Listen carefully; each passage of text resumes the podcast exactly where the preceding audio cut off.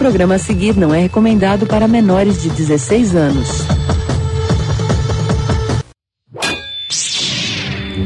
Procedentes dos pontos mais distantes do Brasil, encontram-se na grande sala da discórdia as forças nerds mais poderosas jamais reunidas. Creators fracassados, otakus safados, publici otários, soldados derrotados e talvez mais alguns recalcados. Juntos eles falam groselhas para a humanidade. Tudo isso tomando sorvete algumas vezes. Enquanto isso, na sala da discórdia. Como sabe que será bom? Porque eu sei o que é bom. E você também sabe. Eu não sei. Claro que sabe. Sabe, sempre soube. Mas e as outras pessoas? Todos aqueles que acham que sabem o que é bom. Eles não podem escolher.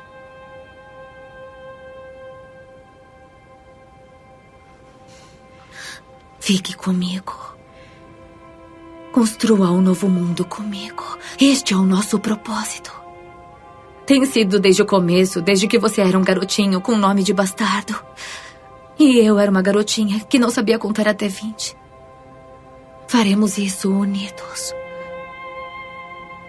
Nós quebraremos a roda, unidos. Você é minha rainha. Agora e sempre.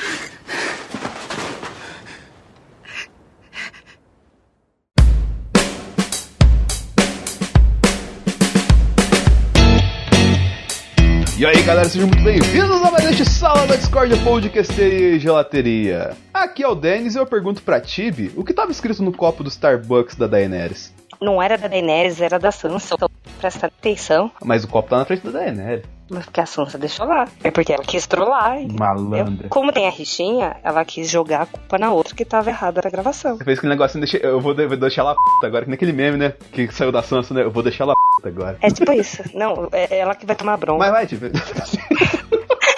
Me chama, eu quero falar, inferno. Aqui é Tibi Martins. E Juan, eu queria saber, inspiração da torta de pessoas foi do Brasil? Desenterrei.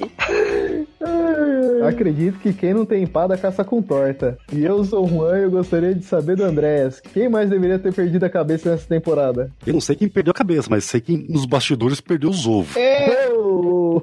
E aqui é o Andréas e eu vou perguntar pro Denis: quem será que nesse programa vai ganhar o troféu Panos Quentes? Com certeza sou eu colocando panos quentes pro Sêndigo Jovem Nerd. É aqui estamos, É. nesse programa. Vamos discutir efetivamente as nuances de Game of Thrones, porque no último programa contextualizamos questão histórica, questão psicológica e questão cinematográfica de por que Game of Thrones fez sucesso, entendeu? Então agora o que a gente vai fazer vai destruir tudo isso que a gente construiu falando de como acabou Game of Thrones. Tudo certo, galera? Sim, porque é isso que a gente faz. A gente constrói coisas legais pra depois destruir tudo quando eu apareço. Exatamente. Então vamos nessa.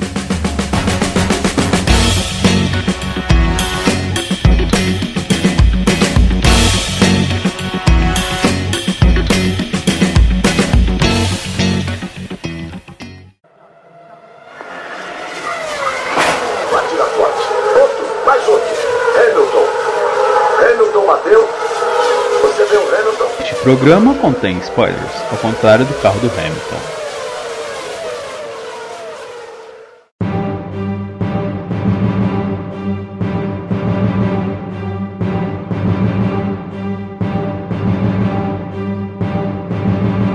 Senhoras, senhores, chegamos no momento fatídico aqui. Logicamente, você já tá cansado de ver coisas sobre Game of Thrones aí, vários vereditos, várias resenhas, vários vídeos de gente chateada pra caramba com o final. Mas como a gente contextualizou no último episódio todo o tamanho de Game of Thrones, a gente tinha que dedicar um tempinho para falar como foi a experiência da galera aqui com Game of Thrones, entendeu? Que também é diretamente ligado às pessoas que tiveram o envolvimento emocional, como a Julie explicou, que se envolveram na questão técnica impecável, como o Vebs explicou, e que também aprenderam um pouquinho de história, como a própria Bia explicou no último programa, entendeu? Então, com isso, eu queria saber logo da temporada 8, de cada um aqui. Qual foi. Antes de descer a lenha, porque o marco dessa oitava temporada foi deixar a galera chateada. É, qual foi o melhor momento da temporada para vocês? Vou começar agora pelo Andrés. Ô, louco, obrigado. É... Bom, ah, melhor momento. Ainda bem que você me mandou isso aqui antes, é, que deu tempo de eu pensar, mas não. Para mim, o melhor momento de, da temporada foi a. aquela tramóia política que estava rolando por trás dos bastidores, que depois a gente fala que não serviu para nada, entre o Varys e o Tyrion, que era o tempo todo é, eles maquinando, já sabendo que o, o Jon Snow não seria o rei legítimo, né? Então, na verdade, a tramóia já começa um pouquinho antes, quando a Sansa fica sabendo da história, joga no, no grupo do WhatsApp ali, todos contra a Dani, né? Aquilo espalha geral, o Tyrion já pega e adiciona o Varys no grupo, né? Fala, vamos agilizar isso aqui. E o Varys tenta fazer um grupinho paralelo ali, todos odeiam a Dani, parte 2, né? Então todo, todo esse ciclo político, essas tramóias, essas coisas que vão acontecendo por detrás dos bastidores, é muito Game of Thrones raiz, assim. Era quando tudo acontecia, quando não tinha essas, esses confrontos físicos, sabe? É, que era tudo resolvido na politicagem, o confronto físico era, tipo, secundário. Tudo estava sendo resolvido ou por dinheiro, ou por uma manobra política, ou por, por alguma coligação ali que eles faziam entre as famílias. Então, para mim, pena que foi curto esses pontos altos, mas para mim fica aí essa, essa tramóia política mesmo. Entendi. E o seu, Tio? Ponto alto foi difícil, né? Então. o menos pior, vai. Eu tô aqui pensando. Eu acho. É que assim, eu achei a temporada muito sem emoção, por geral. Então isso complica ter um ponto assim muito alto. É, eu acho que um dos pontos altos, é, talvez tenha muita gente que não concorde, mas realmente foi na batalha contra uh, os White Walkers. É, eu achei que teve coisas muito poéticas na, na construção. Então, os Dothrakis, quer dizer, primeiro, né, toda a cena das espadas sendo acesas. Nossa, Melisandre, que isso, que mulher. Né? É, ela tinha sumido e ela voltou só para fazer isso. Então, para se redimir de todos os erros que ela cometeu em todas as temporadas. Não que resolveu muita coisa, mas a cena foi muito bonita, né? Dela acendendo as espadas e depois eles indo e aquelas luzes assim apagando. Deu. Eu achei muito poético aquilo, sabe? Deu um, uma agonia, um desespero, um c... Um dos poucos momentos que deu na temporada, né? É. Mas deixa eu perguntar pra ti, interrompendo. Não, relaxa. É, você assistiu esse episódio na hora que ele passou ou você assistiu depois? Na hora que passou. Nossa, você não sentiu nenhum. Ah, aquele. É, porque deu uma zoada aquela hora esse, esse, esse, episódio, mesmo que você tenha assistido. Tem... Na hora, entre aspas, né? Porque assim, na verdade, eu comecei a assistir o episódio, era 10h40. É, então, é, só antes de vocês completarem aí, na hora que a gente der nota dos personagens, tem o HBO Go lá pra gente dar nota, tá? Então... eu vi. E continuando nessa cena, é, nessa batalha, eu acho que teve várias coisas muito emocionantes na batalha que, tipo, é, tá, tudo bem, eu tava bebendo, então eu não sei se a, o álcool ajudou. é só fazendo um parênteses. É porque eu eu e alguns amigos a gente se reuniu porque a gente achou que ia ter muito mais morte. E aí a gente resolveu fazer um drinking game. E cada pessoa importante que morresse, a gente ia virar um shot. Você ia acabar tomando escal. Não, na verdade, a gente só ficou bêbado porque a gente resolveu virar shot de absinto. Começaram a beber por. Não tá morrendo ninguém, vamos beber por qualquer personagem que morrer. Não, pô, não foi assim. É, a gente respeitou as regras. Só que daí a gente falou assim: ah, vamos tomar aqui um aperitivo para acompanhar um, um- o episódio. E aí a gente resolveu tomar é, Gold Label com. Nossa. Pra, pra só acompanhar o episódio. E aí tiveram quatro mortes que a gente tomou quatro shots de absinto. Mas nessa cena eu não estava bêbada ainda, porque não tinha morrido ninguém. E aí a, a cena também dela acendendo a. Não é barricada que fala, esqueci o nome. Trincheira, não. Trincheira, isso. É trincheira mesmo, né? É, resolveu brincar de São João e fazer a fogueira.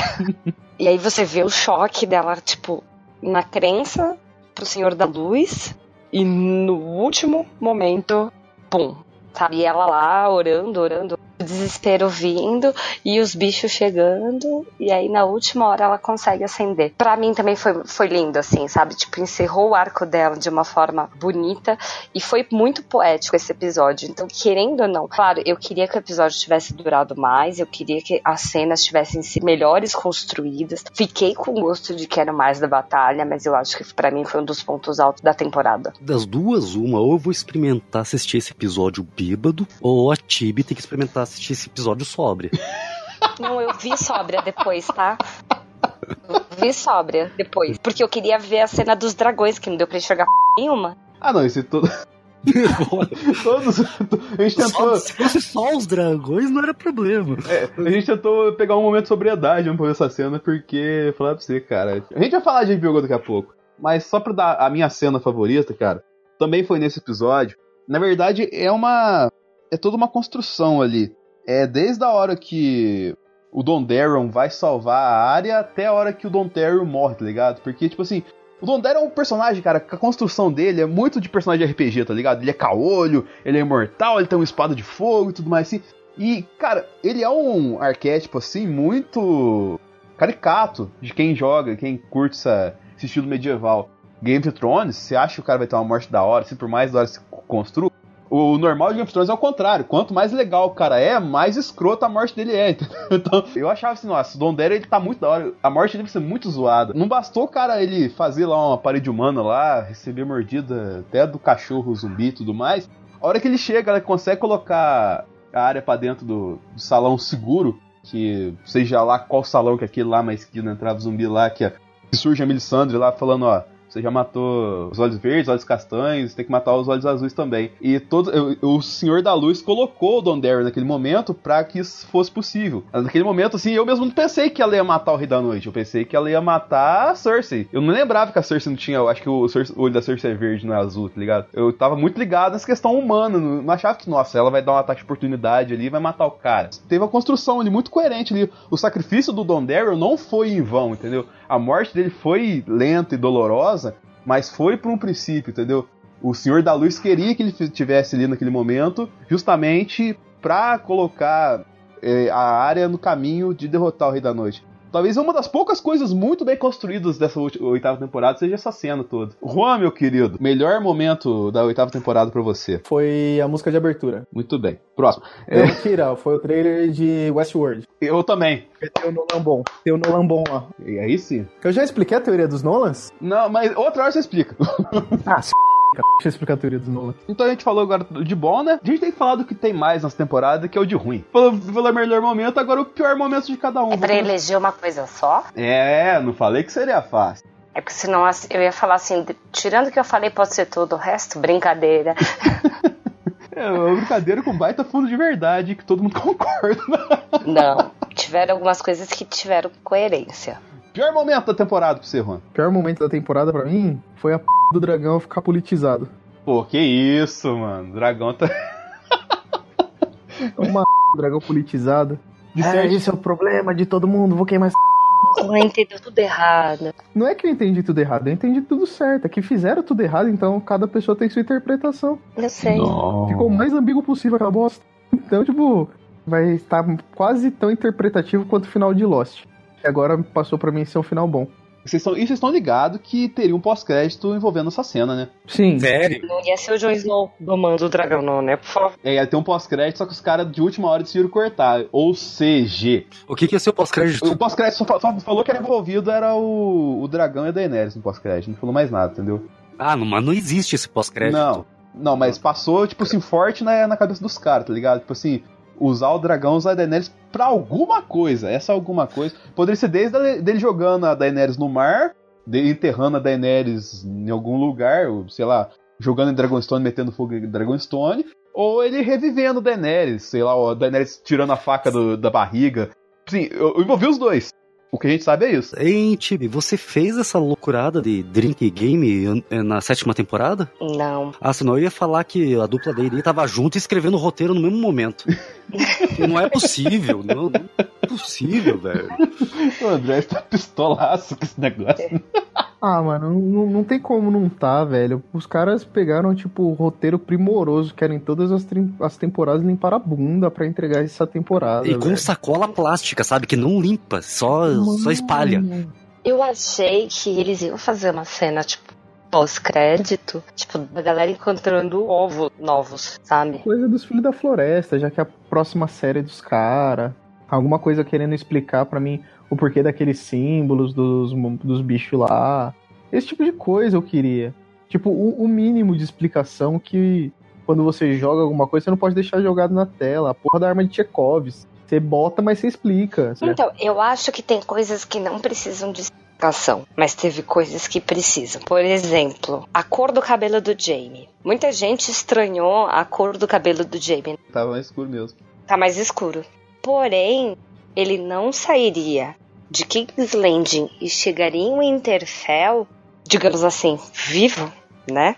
Ainda mais porque mandaram matar, é, e, e porque ele já é uma figura conhecida por conta da cor do cabelo, porque deixa claro desde o começo que a cor do cabelo dos Lannisters é muito é, é exclusivo deles, né? É aquele loiro muito Louro Velapão.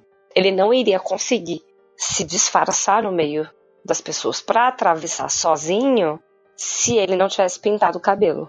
Só que quando ele sai de Winterfell pra ir voltar, as pessoas já conhecem ele. E aí ele é pego. Mas pra ir pra Winterfell, ele precisava se disfarçar. Ah, puta, aí, aí a Tibi entra naquilo que eu tava falando, que daí você vai fazer a filosofia Subway. É, o Subway, só explicando rapidamente, que foi usado lá no Variações, é põe tudo que tiver de crível e incrível e impossível aí e vai embora, né, André? É, tipo, você, você vai no, no Subway e você preenche o que você acredita que seja mais gostoso, engole, come É, e fala e- que tá bom. Conjectura em cima de conjectura e. Tanto que a minha conjectura em cima disso, Ti, é diferente. Por quê? Porque a gente vive no Brasil, com o país tropical, a gente conhece grandes lendas no mar, como Felipe Dilon, Gabriel Medina. A gente sabe que essa galera que tá no mar, sim, e sabe que Kingsland ali é um mar ali, tá ligado? A maresia bate no, no cabelo, dá uma amarelada, tá ligado? Então fazia todo sentido ele ficar loirão ali enquanto em Kingsland, e depois que fosse pro norte, ainda mais cortando o cabelo, ficar com o cabelo castanho, tá ligado? Não é castanho, é loiro escuro. Eu não, eu não sei essa tonalidade de cabelo, é complicado. Não, é loiro escuro. Eu demorei 21 anos pra descobrir que era loiro escuro. Agora eu sei, desculpa, tá? Eu demorei 21 anos pra descobrir porque loiro escuro é a cor do meu cabelo. Eu sempre achei que eu era morena. Aos 21 eu descobri que eu era loira. Isso explicou muita coisa. Meu Deus! Cara, assim, se nego não se preocupou nem com a mão dele que apareceu em cena verdadeira, É, eu você falei acha isso. que eu vou ligar pra p do cabelo? Eu falei. Não se preocupou com a garrafa, com o copo do Starbucks, não se preocuparam com nada mais. Saveiro mano. andando no fundo lá. Teve saveiro? Saveiro eu não vi. Teve Saveiro, mano. Eu achei que ia virar a p do Em Busca do Cálice Sagrado, na moral. filme de verdade. Quem assistiu esse filme do Monty Python sabe como termina. É verdade isso mesmo. Se eu não me engano, não é nessa temporada, na temporada anterior, entendeu? Foi na temporada passada na batalha. Tá, mas, Steve, o seu pior momento da série, falei. Pior momento, pior momento. Todas as cenas chipadas da Daenerys e do Jon Snow, que é um fanfic do c... né? Tá, mas depois que ele descobre que ela é tia dele. Não, então. Aí, Aí pega. ele, ele fica na- no conflito, né? Eu quero, mas você é minha tia. Eu não quero ser um Lannister. Só que ele não conhece a família dele, que também, né, tinha o lance de, de raça pura. Ele, ele não quer ser um Targaryen, na verdade. Talvez ele não conhecesse a história dos Targaryens tão bem pra saber disso. É, é que tu, é aquela questão, é tudo, é, foi tão mal escrito essa oitava temporada que a gente tem que conjecturar isso e é plausível, logicamente, entendeu? É. Mas, tipo, se tivesse alguma explicação assim, isso é só mais um louro que coloca nessa coroa de Merlin que a tipo, acabou de colocar no, no bromance ali, no, no fanfic. É, porque a impressão que eu tenho é que ele não conhece a família Targaryen. todas as temporadas parece que ela não foi muito estudada, então tem muitos mitos que se falam dos Targaryens. Sim. Mas dele ter falado não, ok, tipo, é minha tia, vou ficar nesse conflito, eu achei, não vou dizer, é, eu achei positivo, tipo, não vamos incentivar, né, sexo entre a família, mas foi tudo muito, sabe, sem emoção. Isso é desde a outra temporada, desde que começou esse, esse romance aí, sabe? É tudo muito sem emoção, sabe? Tudo muito. Você não vê química entre os dois. Não tem o 13 Reasons Why, não tem aquele, aquele sorriso, aquele maldito sorriso. Aqui nesse é aquela bundinha, aquela maldita bundinha do Jon Snow. Foi a partir daquele momento. Então, por exemplo, quando ele mata a Daenerys, foi muito sem, sabe, sabe, sem sabor. É, era meio que óbvio que ia acontecer aquilo, sabe? E, tipo, não foi uma cena emocionante, cara, eu tô matando. Quer dizer, não vou dizer o amor da vida dele, porque o amor da vida dele foi aí, né? É, e o amor da vida da Daenerys foi o, o Droco, não ele. Eles estavam ali, os dois juntos, pro prêmio de consolação. é. Infelizmente é verdade isso. Você falou, a Ygritte foi a única pessoa que entendeu o Jon Snow na série inteira. Porque ela virou e falou a frase mais importante que todo mundo sabe sobre o Jon Snow, que é. Você não sabe de nada. You know nothing. Exatamente. E o Jon Snow comprovou isso retumbantemente em cada escolha que ele fez desde, desde esse momento. Mas a única coisa que eu achei, abre um aspas, positiva desse romance é porque, cara, como o Jon Snow acabou sendo p nenhuma no final, vai virar o Lord Commander de novo lá do, da muralha. Voltou o Jon Snow. É, ele ter ressuscitado só serviu para ele ser a única pessoa capaz de matar Daenerys sem gerar uma nova guerra. E, exatamente. Então parece que tipo esse abre um aspas romance precisou ser inserido para arranjar uma forma dele aproximar da Daenerys e conseguir matá-la, porque ele já conquistou todo mundo. Mas também sem ele ficar com o trono. Ah, não. É porque ele não queria o trono desde o começo, né? Eu não sei se ele cumpriu. Só falando, ele não queria o trono desde o começo.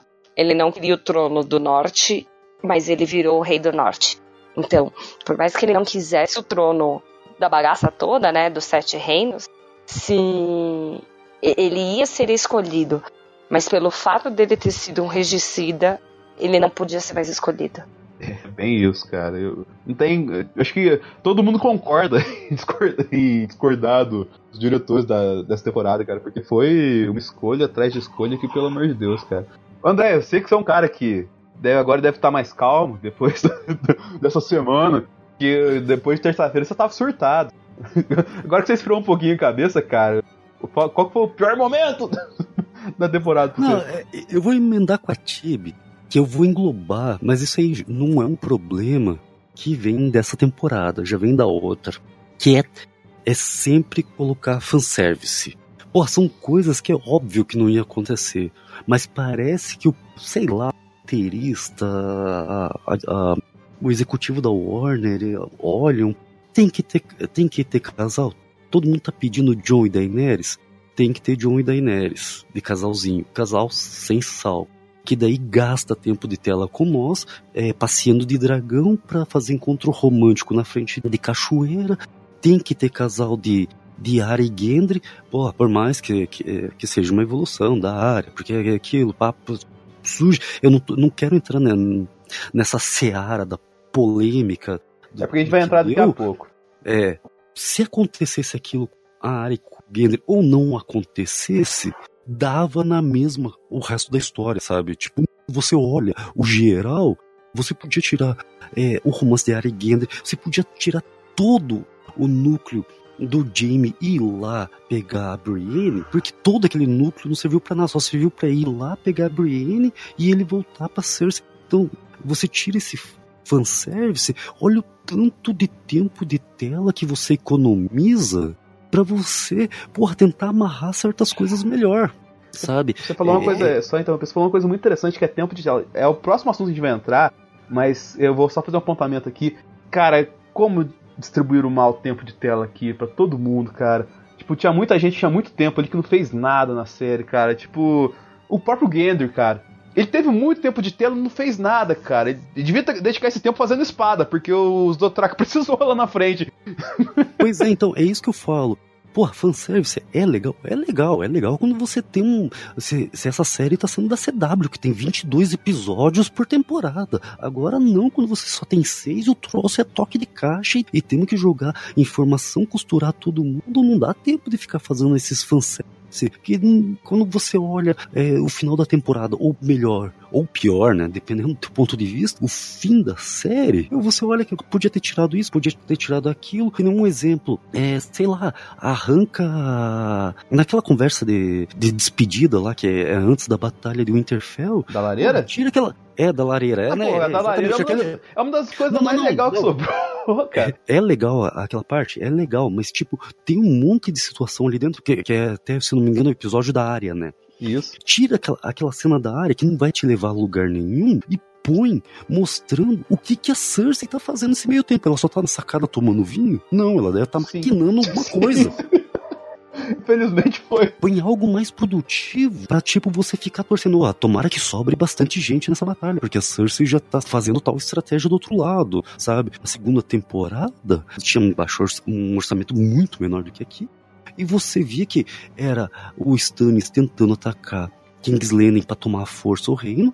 Então você via toda a estratégia do Stannis durante a temporada inteira. Você via toda a estratégia do Tyrion. E ao mesmo tempo, naquela temporada, tava acontecendo a batalha do Hobby, que queria se vingar do Ned Stark. E o Tywin Lannister tentando evitar. Então você via quatro estratégias rolando ao mesmo tempo. Um show de diálogo, um show de, de, de, de frases. Você saber, nossa, e a hora que todo esse povo se encontrar, o que, que vai ser, o que vai ser. E aqui não, foi um show de fanservice Foi um show-off, literalmente. esse, esse tempo curto que a gente tem, eu gosto de falar, não sei se, se alguém lembra. Lembra quando você ia pro orelhão e usava, sei lá, ou ficha telefônica, Nossa, cartão. Uhum. cartão, e tinha unidade, aí você vai ligar pra alguém que tem celular e o cara começa a enrolar do outro lado. Você fala, não, meu irmão, vamos logo pro papo, vamos logo pro papo, você tá me dando informação inútil. E você vê as unidades caindo. Mas hoje em dia, qualquer ligação normal é assim. Você não, você não quer mais falar no telefone. Então é. Gente, vamos direto ao ponto, né? Então, foi o que não aconteceu nessa temporada. É, tipo, eles foram direto ao ponto, mas sem explicar muita coisa. Então, esse foi meu, meu, meu pior momento. Vem da sétima temporada para essa, é, fan, é fanservice. Fan- Não fez o barco andar. Ah, eu concordo totalmente com isso, cara. E, tipo, assim, vocês falaram os piores momentos muito gerais, assim, tá ligado? E eu acho que, tipo, não tem muito o que adicionar. O que eu posso adicionar aqui é um momento geral, assim, muito aleatório. De todos os absurdos que eu vi essa temporada de Game of Thrones nos apresentar, tá ligado? Tempo que corre, a gente não sabe como é que corre. Tudo mais assim. Eu acho que o maior absurdo que eu vi nisso tudo, tirando também o- o- os copos de café e as garrafas d'água, foi o, o nosso grande Euron lá, campeão de natação é, marinha, tá ligado? Porque o cara só foi atingido lá na. lá, tá ligado? Sabe quando você vai em Ubatuba e tá aquele barco, aquele navio lá no fundão atracado assim, tá ligado? Você pensa, nossa, vai, Uhum. nossa, ele deve ser longe pra caramba esse negócio, e o barco é grande pra caramba, né? Então, o Euron conseguiu nadar isso em 15 minutos, entendeu? Então, tipo assim, ele é campeão olímpico de. Eu pensei que você ia falar do verme cinzento aparecendo lá em cima. Ah, não, mas isso aí, isso aí de boa, cara. Pra um cara que nadou uns 20 quilômetros, o Verme cinzento andar a escada correndo é fichinho, cara. E, tipo, esse tipo de coisinha, igual do Euron, assim, dessa passagem de tempo muito maluca, cara, tá certo, é Game of Thrones, é uma parada medieval e tal, assim, mas que que custa você colocar uma porcaria de uma letra escrito assim, três dias depois, cinco dias depois, dez dias depois, dois meses depois. Ninguém ia reclamar, cara. Se duvidar, a galera até ia curtir, fazer um negócio estilizado, igual faz na abertura e tudo mais, assim, que eu sei que os caras. Pra isso têm dinheiro, é template pronto, pô. Por que, que você não explicou a passagem de tempo, entendeu? É, é coisa pouca, assim, entendeu? Não, não é uma coisa. Assim, nossa, ia estragar a experiência de quem tá assistindo a série você colocar quanto tempo passou. Não, ia ajudar. Por quê? Porque você tem pouco tempo, como a- o próprio André acabou de falar, entendeu? Então você usa isso como uma ferramenta pra você explicar melhor a história pra quem tá assistindo, pois não tem mais um tempo pra explicar. Os caras passaram 20 dias levando exército de Winterfell pra King's Landing pra ter uma batalha final com a Daenerys, tudo mais assim. Posso fazer uma observação disso? Sim. Muita gente reclamou dos teletransportes, muita gente reclamou de, de várias coisas. Vamos lá.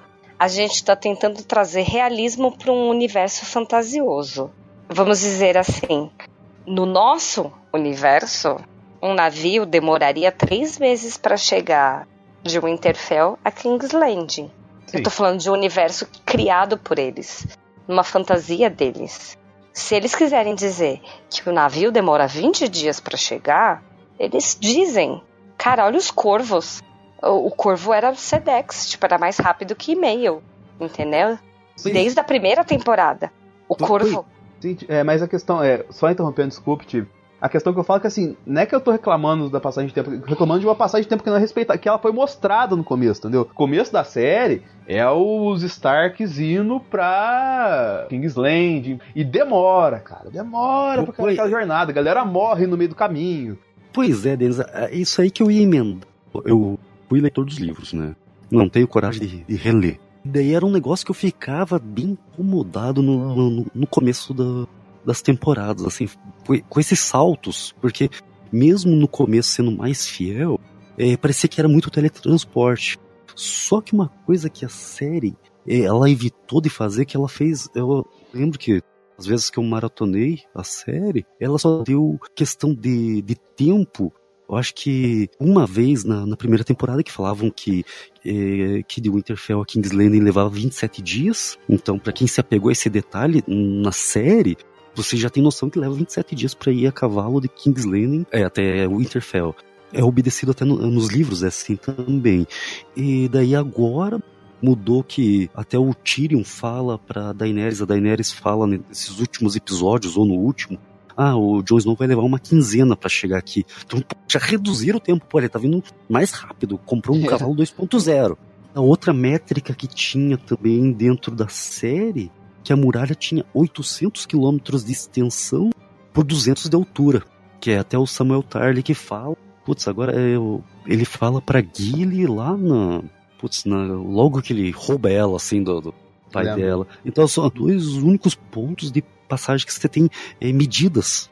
Mas isso aí, eles até evitaram de falar isso, continuar citando, eu acho que justamente para a galera se desapegar de tipo, ó, vamos acelerar, senão, porra, se a gente ficar se apegando com isso aí, ferrou-se. Ficar o tempo todo passando aquele template pronto que isso aqui, que é com a voz do Cid Moreira dublado. 20 dias depois. Mas eu acho que certas coisas, sim, não fizeram falta. Foi compreensível a aceleração, porque senão é, ia demorar muito mais pra se explicar as coisas, entendeu? A próxima questão da pauta é em cima disso até. Porque a pergunta que, que eu queria trazer aqui é que assim, a galera diz que a dupla D&D falou, não, não precisa de ter 10 episódios da temporada não, nem a anterior. A gente mata essa com 8 e a outra com 6. Vai dar tranquilo. O que a gente tem pra contar, vai contar ali. Tem certeza? Tem essa questão? É, até porque vai pôr dragão, vai pôr lobo, vai pôr Nightwalker andando e tudo mais assim. A gente vai ter que gastar aqui, entendeu? Então o orçamento vai dar redondinho, não precisa dar tão extenso assim. Beleza, beleza. Aí a pergunta que eu faço pra vocês é assim: Lobo a gente teve pouquíssimo. Dragão a gente até teve bastante, só que eu achei que, tipo, algumas cenas, na minha visão, foi um pouco de graça. E, cara, não vou falar nada do, do Rei da Noite ali, aquele episódio que a gente acabou de falar que, nossa, pelo amor de Deus, HBO, se- como é que se transmite um negócio daquele lá que não dá pra ver nada? Eu, a pergunta que eu faço pra vocês aqui, valeu a pena reduzir os episódios dessas temporadas? Não. É até uma pergunta, eu acho que putz, complicada de responder. É, vamos, vamos, vamos colocar assim: a gente já teve um excesso. O meu drama é o excesso de fanservice. Se você tem 10 episódios, muito possivelmente vai ficar essa mesma quantidade de ponta solta, a galera vai chiar e, e eles só vão entupir de mais fanservice. O que eu achei que podia ter uma dessa é, resolvido melhor em seis, podiam ter dado. é, não, o destino, eu, não reclamo do destino de cada personagem, mas da, da jornada de cada personagem chegar naquele destino. Que faltou explicação. São explicações que poderiam ser resolvidas um diálogo, entendeu? Pra, sei lá, um Então, diálogo ali, cara. um diálogo lá, entendeu? Então você diminui esse número de fanservice, olha o tempo de tela que você ganha, entendeu?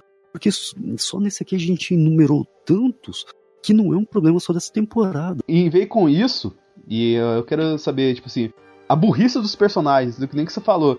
Que, tipo assim, tinha muita coisa pra contar e não tinha tempo pra fazer, por causa dessas questões que a gente falou agora. cara, incrivelmente, todo mundo aqui ficou muito burro, assim, entendeu? Tipo assim, é, estratégia idiota de guerra, tomada de decisão imbecil pra tentar fazer trama por trás, de por baixo do pano. Cara, é cada escolha ridícula de, de contra-ataque, assim. Essa burrice dos personagens, assim, vocês notaram também ou vocês acham que isso é só mais um reflexo, assim? Com certeza. Não, eu acho que teve é, muito personagem que você nota que teve aí uma emburrecida. Um dos principais foi o Tyrion, que era um dos homens mais inteligentes, né, de, de Westeros.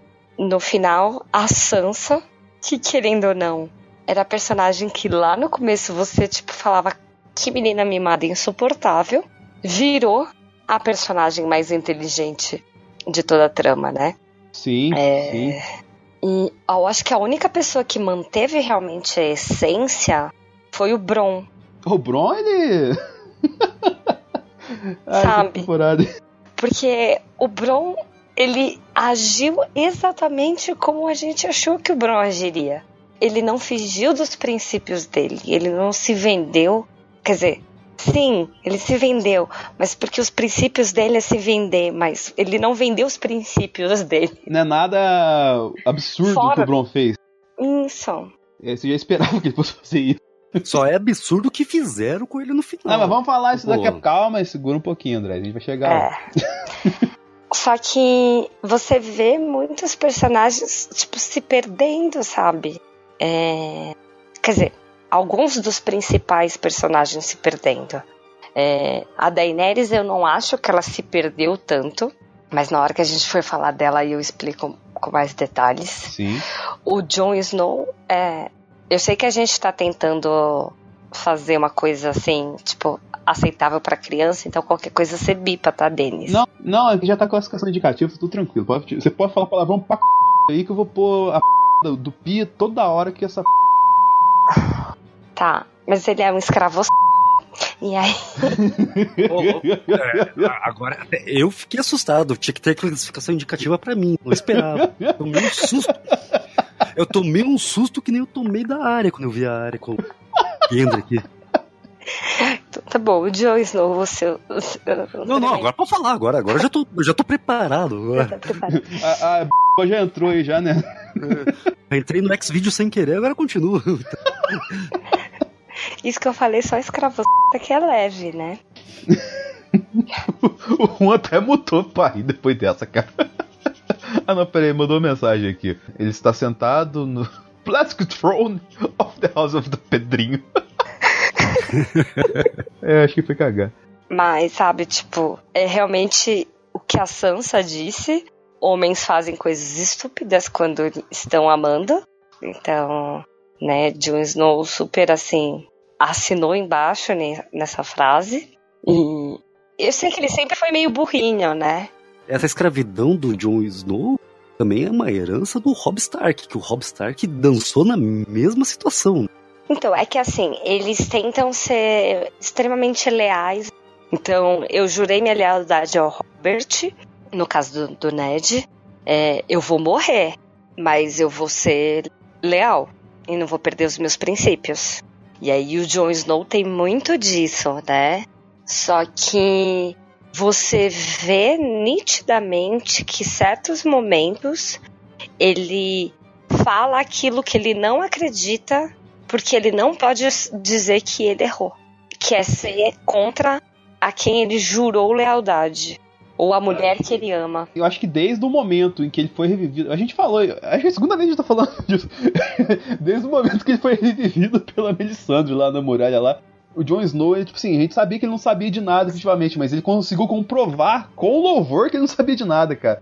Porque, tipo assim, é uma sequência de burrice, uma em cima da outra, assim, tá ligado? Batalha dos Bastardos mesmo, é maravilhosa, é. É coisa, é um espetáculo, assim, a melhor coisa da série pra muita gente é. Só que se não fosse a Sansa surgir com o Baelish ali, cara, ele tinha se ferrado tanto naquele negócio. Então, mas ela virou maravilhosa por isso. Então, cara. E é linda a cena. Porque você urra na hora que chega o outro exército e você fala: chupa, Jon Snow! É muito, cara, é muito burrice pra um cara só, velho. Isso tá no livro, não é possível que isso não tá no livro. É, é que no livro ele também é mais novo. Não, mas assim, que no- eu tô falando que tá no livro, fala no aspecto que essa parte do John burro, a gente não sabe se tá no livro ou não, porque a gente sabe que o John morreu na muralha. A missão de reviver é coisa da série. Só que no livro ele morreu assim, não, é, é, não pelas mesmas situações que ele morreu ali, né? Ele fez, ele fez outras coisas. É, tipo, considerado traição também, mas é, não foi os, os princípios não foram os mesmos, assim. O pessoal da guarda-noite achou que ele traiu, mas ele tinha feito outras ações lá, bem, bem nada a ver em relação à série. A gente tava falando da burrice do Tyrion.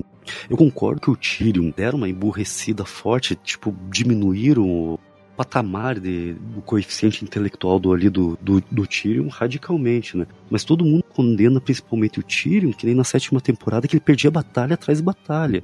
Mas, tipo, você também pode considerar que o Tyrion não perdeu, foi a Cersei que ganhou, que ela podia ser mais inteligente. Né? Porque a Cersei também sempre estava do lado do pai dela, sempre estava do lado estrategista, do lado político, né? E daí todo mundo, não, porra, que o Tyrion emburreceu, que a, a Melisandre, a Melisandre, a Missandei é a traidora, alguém tá levando informação que não é. Ninguém deu os louros da, da vitória pra Cersei, sabe? Querendo ou não, é, hoje a gente vendo a série pronta, engenheiro de obra é fácil, né? Mas hoje você vendo a, a série pronta, você vê que aquelas batalhas que o Tyrion perdeu na sétima temporada foi tudo mérito da, da Cersei. Largar pra trás Castle Rock e ir lá trair eles é, para não ajudar contra os White Walkers, para não reduzir o exército dela. Ela já tinha mandado ir bus buscar um reforço, entendeu? Então, para mim, quem foi emburrecida, principalmente ali no final, foi a Cersei. Comentei isso no cast com vocês, né, cara? Que, cara, a- é- não é possível que a Cersei ia ter só uma solução pra derrotar os dragões, cara. Se- conhecendo a Cersei, a gente conhece ao longo de oito temporadas, assim, a Cersei nunca ia apostar numa, num trunfo só. Tá certo que é um trunfo replicado por 20, 30 vezes. Mas uma solução só, cara, eu duvido muito que, tipo assim, ela ia elaborar mais alguma coisa ali, cara. Eu posso fazer uma defesa? Faça. Ela elaborou a solução. O problema é que ela deixou na mão de outra pessoa para executar. Qual a solução que você acha que foi? Porque tinham os arpões gigantes lá para dragão, certo? Sim, os escorpiões. Só que estavam nos navios que estavam mal posicionados, porque aí foi a burrice do Ion de deixar todos virados pro mesmo lado. Não, só que ela, eles também tinham escorpiões na, na beira da muralha. Mas o, o da beira da muralha foi onde deu para construir. O que era maleável e moldável eram os escorpiões do navio.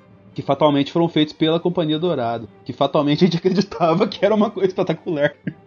Não, mas é- o que eu tô falando é assim: se eles tivessem arrumado posicionamento do escorpião no navio, eles tinham um amplo, um campo de atuação maior. Mas estavam todos os escorpiões virados pro mesmo lado. Eu não tinha um escorpião que pudesse virar pro outro. Tá? Mas a partir do momento que o dragão voava pro outro lado, que o escorpião não estava virado, eles não tinham um escorpião para tirar lá. Nessa parte, a frota de ferro na água com os escorpiões e a Daenerys vindo atacar, podia gerar uma fanservice. Nossa, que quem ia gostar muito ia ser o Thiago, né? O Aquaman surgindo. Exatamente, é o Aquadrogo daí. Porque tinha aquela profecia que quando o sol se pôr a leste, as montanhas evaporarem, tinha toda aquela profecia, eu irei ressurgir pra gente cavalgar, blá blá blá. Tinha, tinha uma profecia maluca que é citada na série. Eu falei, nossa, imagina se agora surge o Aquadrogo. Mas essa cena ia ser perfeita se fosse construída assim, tá ligado? O Star Wars, o, o Despertar da Força, que mo- ah, mostra as X-Wings voando assim, a câmera acompanhando as X-Wings voando em cima da água, assim, tá ligado? Tipo anime, tipo abertura de Cavaleiro do Zodíaco, assim. O, o dragão tinha que voar assim, tá ligado? Câmera rápida pra caramba indo assim, o dragão entrando na cena assim, tá ligado? Como se fosse um torpedo, assim. Nossa, isso seria da hora, só que longe de passar na cabeça desses caras, velho. Que falar pra você. e falando, logicamente, em dragões, a gente falou aqui do, do emburrecimento dos personagens que tivemos que ter pra, pra temporada da sequência. Só que, logicamente, isso era justificado pelo VFX que ia ser utilizado e tudo mais assim. Não vou falar questão estética, de ambientação, de figurino, de construir pa- 500 mil cenários e tal, assim. Que isso é impecável, isso é. Não tem nada que se compare com of Thrones de verdade. Mas a utilização desses recursos mais caros, vocês acham que foi de modo inteligente ou foi totalmente mais um fanservice, assim, que poderia ser utilizado de modo melhor? Fanservice, certeza. Tipo, você pode pegar aí o Jon Snow em cima de dragão, Né? Tem tanto naquela batalha que a Tibi gosta, que o Jon Snow ele subiu naquele dragão para não fazer nada. Passear. Mas ele não sabe de nada, ele não faz nada. É, Gastaram uma grana violenta colocar o Jon Snow em cima de um dragão. Bem feito, ainda bem que prendeu o saco, né? Alemão de ser besta. Agora, eu vou falar uma coisa. Cadê o Juan nessa hora, né? Aí eu vou pedir novamente pro Denis, se possível, colocar no link do post, né? Melhor do que a cena de Game of Thrones é o Juan na CCXP Ah, no como treinar seu trailer do Como dragão. Voar Seu Dragão. Como Treinar Seu Dragão, tá? É uma produção mil vezes melhor do que essas cenas do Jon Snow e da Daenerys. Estão me ouvindo? Acabei de falar de você e você chegou. Você que já voou num Falando dragão. no diabo, ele balança o rabo. Você que, você que tá voando num dragão aí. Como é que é você voar num dragão aí? Que a gente tá querendo saber se se machuca o piu-piu ou não machuca. Depende. No meu caso, que não tenho nada, não machuca. Você é imaculado, então? Graças a Deus. Ah, muito bem. Não, aqui é, não, não foi assim porque cortaram, porque já nasceu sem mesmo. É pequenininho. E do- e o frio que tá fazendo aqui em São Paulo? Né? Tô com pipio Não, negativo. Juan, é porque eu tava falando pro Denis colocar no link do post é, o seu louco, direcionamento, né, pro seu Instagram, ó, que susto! direcionamento pro seu, Instra- pro seu Instagram, não o seu piu-piu. Mostrando o vídeo, você voando no dragão, porque é uma produção mil vezes melhor do que a Daenerys e Jon Snow voando no dragão. Nossa, eu não como treinar seu dragão? É? Porra, aquilo é muito melhor. É maravilhoso aquilo. Aquilo lá é uma obra de arte. O pro- inclusive, inclusive, o próprio dragão que o Juan montou naquela cena zoou o Jon Snow. Tão ligado isso? Tem um vídeo aí que o dragão, o Banguela zoa pra caramba o Jon Snow. Por quê? Porque ele é amigo do Juan. É. Vai, Juan, o que você achou dos, dos efeitos especiais na série? Foram utilizados de modo inteligente nessa oitava temporada ou foi tudo a moda caralho só de fanservice? Assim, sim e não. Porque teve muito efeito bom, mas teve efeito que pra que c... você vai fazer uma corrida de dragão? Pra que fazer corrida de dragão? Você não precisa disso, Game of Thrones. Você nunca foi isso. Que merda. Podia ter investido mais em colocar o fantasma em tudo do que ficar fazendo corridinha de dragão. Exatamente, cara. Fantasma é. Fanservice. Graças a Deus que acabou agora, porque imagina ter que aguentar pelo menos mais duas temporadas disso. Pra poder amarrar toda a história. Ah, nesse ritmo ninguém aguentava, cara. Nesse ritmo, cara. irmão Pelo amor do de Deus. céu, tipo, Não. falar tchau. Se tivesse uma nova temporada, os dragões iam ter ovos. E aí, ter novos dragões. E aí ia ter uma corrida, tipo, dos pods no Star Wars, né? Mas de Nossa, dragão. não, não, não, Vai, não, não. para, pelo amor de Deus.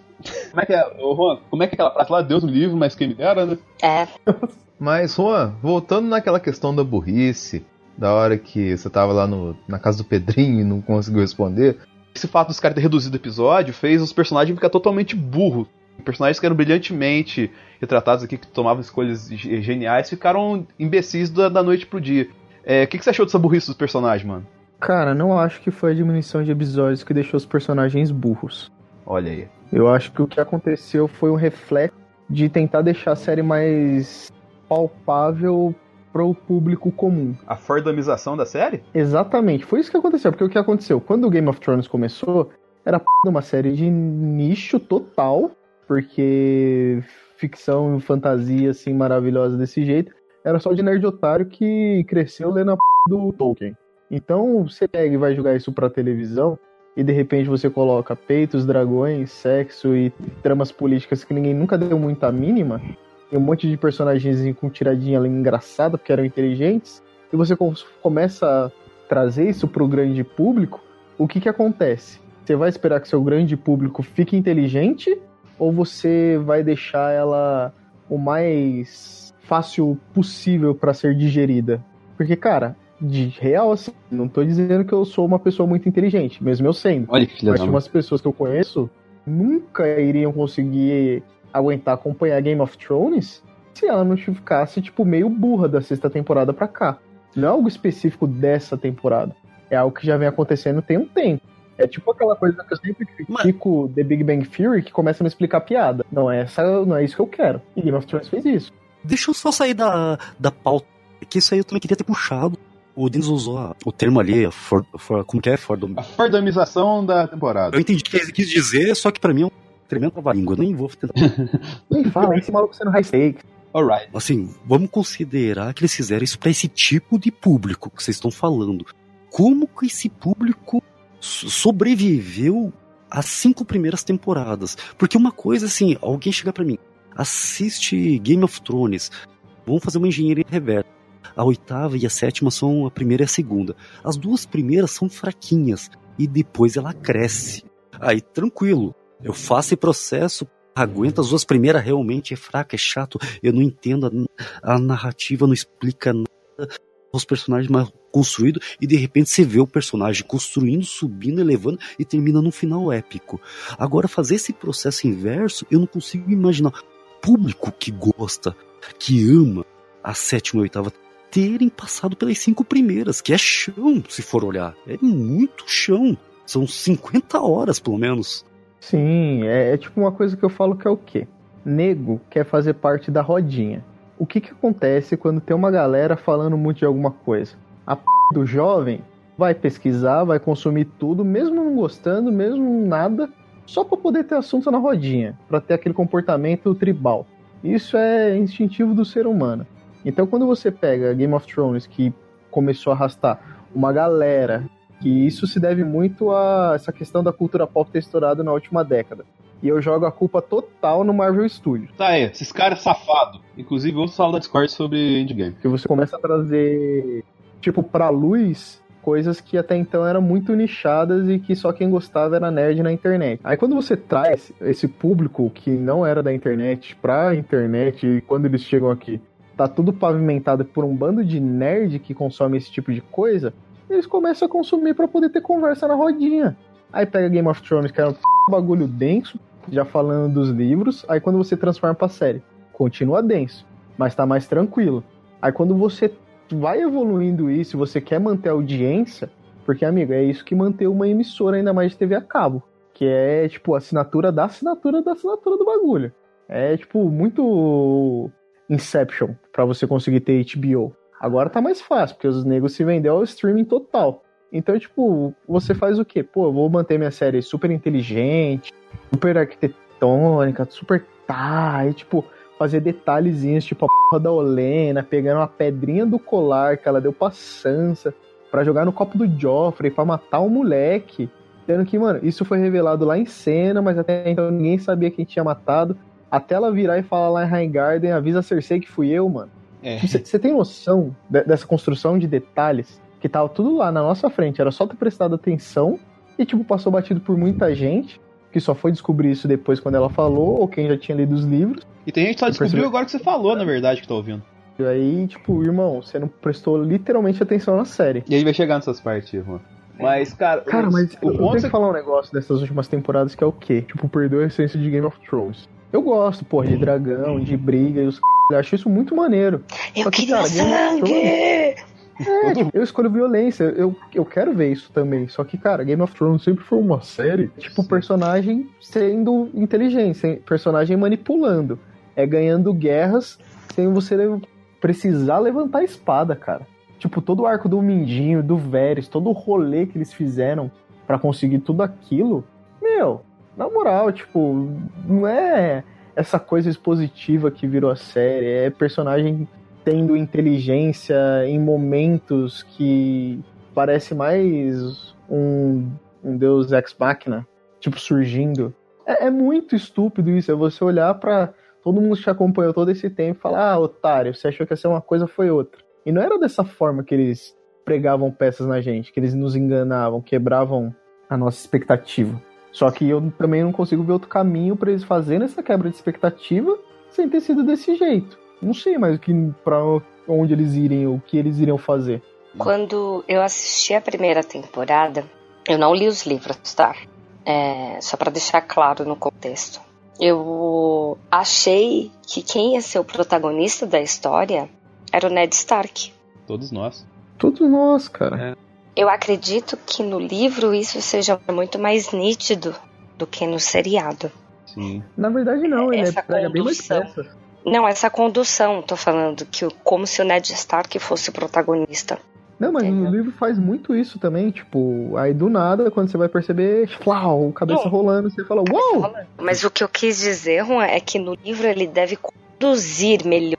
Ah, sim, não, não, não tenha dúvidas. Como? Porque não tem problema orçamentário pra livro. E no livro tem uma outra questão que é: não tem nenhum estúdio falando, não, tira isso porque a galera da internet tá pedindo isso aqui. É, tem isso também. Deixa eu baixar Crown Moreira aqui que eu vou explicar pra vocês o negócio. Vai, lá- vai lá, Carol. Eu digo que a galera ainda ficou com uma ponta de esperança que a sexta temporada foi totalmente afastada do- dos livros. Mas tudo que tá acontecendo na sexta temporada não existe em nenhum livro, praticamente. E daí a, a sexta temporada foi, ela teve 10 episódios, foi mais acelerada, teve uns teleporte bem, mas você até engolia aquilo porque a história estava sendo conduzida legal. Teve Sim, a Batalha dos Te Bastardos, foi prometia uma épica. coisa gigantesca ali, né, cara? Prometia ah, continuar aquela celeuma muito louca ali, seguir o tom até o final. É, é isso que todo, tipo assim, todo mundo começou a comprar a, a queda, entre aspas, de roteiro, esperando um final, tipo assim, melhor do que foi. Porque os detalhes que a gente tá caçando, eh, tanto em sétima quanto em oitava temporada principalmente, tem os mesmos probleminhas lá na sexta. Só que na sexta você engole, porque até a construção ainda tá legal, você tá encarando. Sabe o que é isso? É porque nego ainda tinha com base em coisas que o Martin falou. O final eu sei que vai ser esse. Dos livros, querendo ou não, porque ele já falou, ó, o final é esse pros caras lá no começo da série. Só que o que acontece quando a p do universo do cara é tão viva que ele não consegue terminar de escrever um livro, já viraram dois, e cada um vai ter 3 mil páginas. Porque os personagens são vivos, eles tomam as decisões dele. Como é que ele força essa galera a ir pra esse destino que, em teoria, ele já pré-definiu na história? Porque esse arrombado, esse velho, ele, mano, ele, ele escreve universo, ele não escreve história.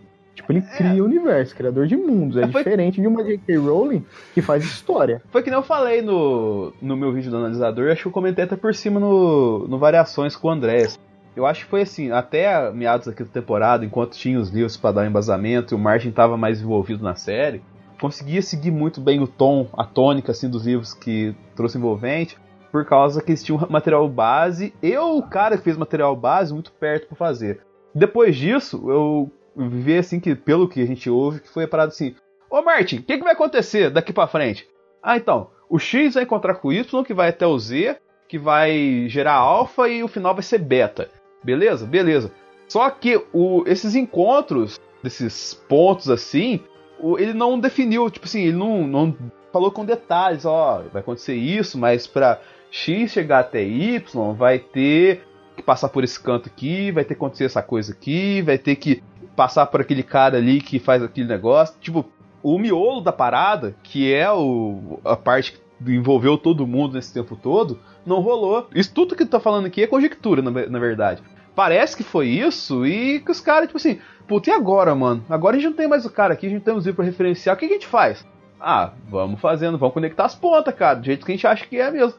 E acaba ficou meio raso nesse aspecto, entendeu? Não tive. Por isso que eles falaram, teórica, É. vamos colocar aquela teoria lá que ah, a HBO ofereceu mais quatro episódios, os caras falaram que acabava com seis. Vamos supor que isso é verdade, beleza? Beleza. Então, tipo assim, a gente não precisa disso porque a gente fecha isso aqui muito mais fácil que os caras, tá ligado? Porque ficou na mão deles ali, os caras tão perdidos. Falaram, vamos fazer o fácil, vamos resumir isso aqui, do que ficar inventando coisa e a gente meio se perder que nem o Martin. Acho que aconteceu isso, tá ligado? Cara, eu acredito que eles fizeram um bom trabalho ainda, com base no todo o caos que os caras tinham pra resolver, mano. Porque o que acontece? Ainda é uma p série maravilhosa. Não é Game of Thrones, mas não é, mas. Porra, ainda falar isso- de 10 a 0 Vamos falar isso no final, qualquer mano. série que você falar aí que é boa. O Juan tinha falado que o mundo do Martin é vivo. né? E uma coisa que eu ah, tinha até falado já em outro programa, que o que faz falta em Game of Thrones, principalmente nessa reta final da sexta temporada pra cá, é a diferença. Parece que a dupla D&D, eles estão jogando War, sabe? Eles vão conquistando o território e não vão repondo outras peças, não vão repondo outras famílias. Quando você chega agora na oitava Cara, temporada, verdade, isso. é, você olha, parece que tem. Ué, chegou no último episódio, até quando a gente fez um podcast ao vivo, eu falei, pro último episódio a gente só tem nove personagens principais. Entre a primeira e a quinta temporada, você via a casa caindo, a casa, casas de família caindo, mas já no embalo politicamente surgindo outras. E até nos livros você vê outras milhões de casas que sempre estão ali nos bastidores. A hora que uma cair, outra sobe. Isso é tão verdade, cara. Os caras tiveram até ressuscitar o brasileirinho mimoso lá. Que... pra colocar na cena final. Esse moleque, mano. Colocaram, colocaram um cara ali do, dos martel ali que ninguém sabe quem que é ali, mas ele tá, tá lá pra discutir. Cara, mas, mas graças a Deus não trouxeram mais ninguém, né? Porque que fizeram com Dorne, que absurdo. É, que Dorne já tava chato, né? Eles colocaram Dorne na sexta temporada e Dorne ficou muito chato, que é o Ah. núcleo de Dorne é muito interessante nos livros. Mas o que dá tristeza é que você, quem assiste a série, pensa que o Westeros virou uma roça só.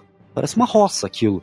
Ah, se ainda tivesse mostrado a galera morrendo, tava beleza, mas nem isso. Na verdade, não mostra ninguém. A gente vai chegar daqui a pouco na parte, mas acho que resumidamente é isso aí, cara. Então, galera, depois dessas discussões aqui, de alguns pontos da oitava temporada, teve algumas questões que, aproveitando a presença da Tibi aqui, que eu gostaria da opinião dela sobre algumas questões de polêmicas relacionadas às figuras femininas da série. Pois a gente tem. É, Game of Thrones é uma das características fortes é de ter figuras femininas no seu cast e tudo mais assim. E gostaria de uma opinião dela sobre algumas questões que ficaram aqui, porque tipo, tem, teve quatro polêmicas que aconteceu na, na série. A primeira é que teve aquela cena lá que o, o cão vira pra Sansa e fala, tipo assim, sem o Mindinho, sem o Ramsay e o resto tudo mais assim, você teria sido só um passarinho sua vida, você não teria evoluído. E quem acompanha a série sabe que tanto o Mindinho e principalmente o Ramsay abusaram demais da, da Sansa pra isso.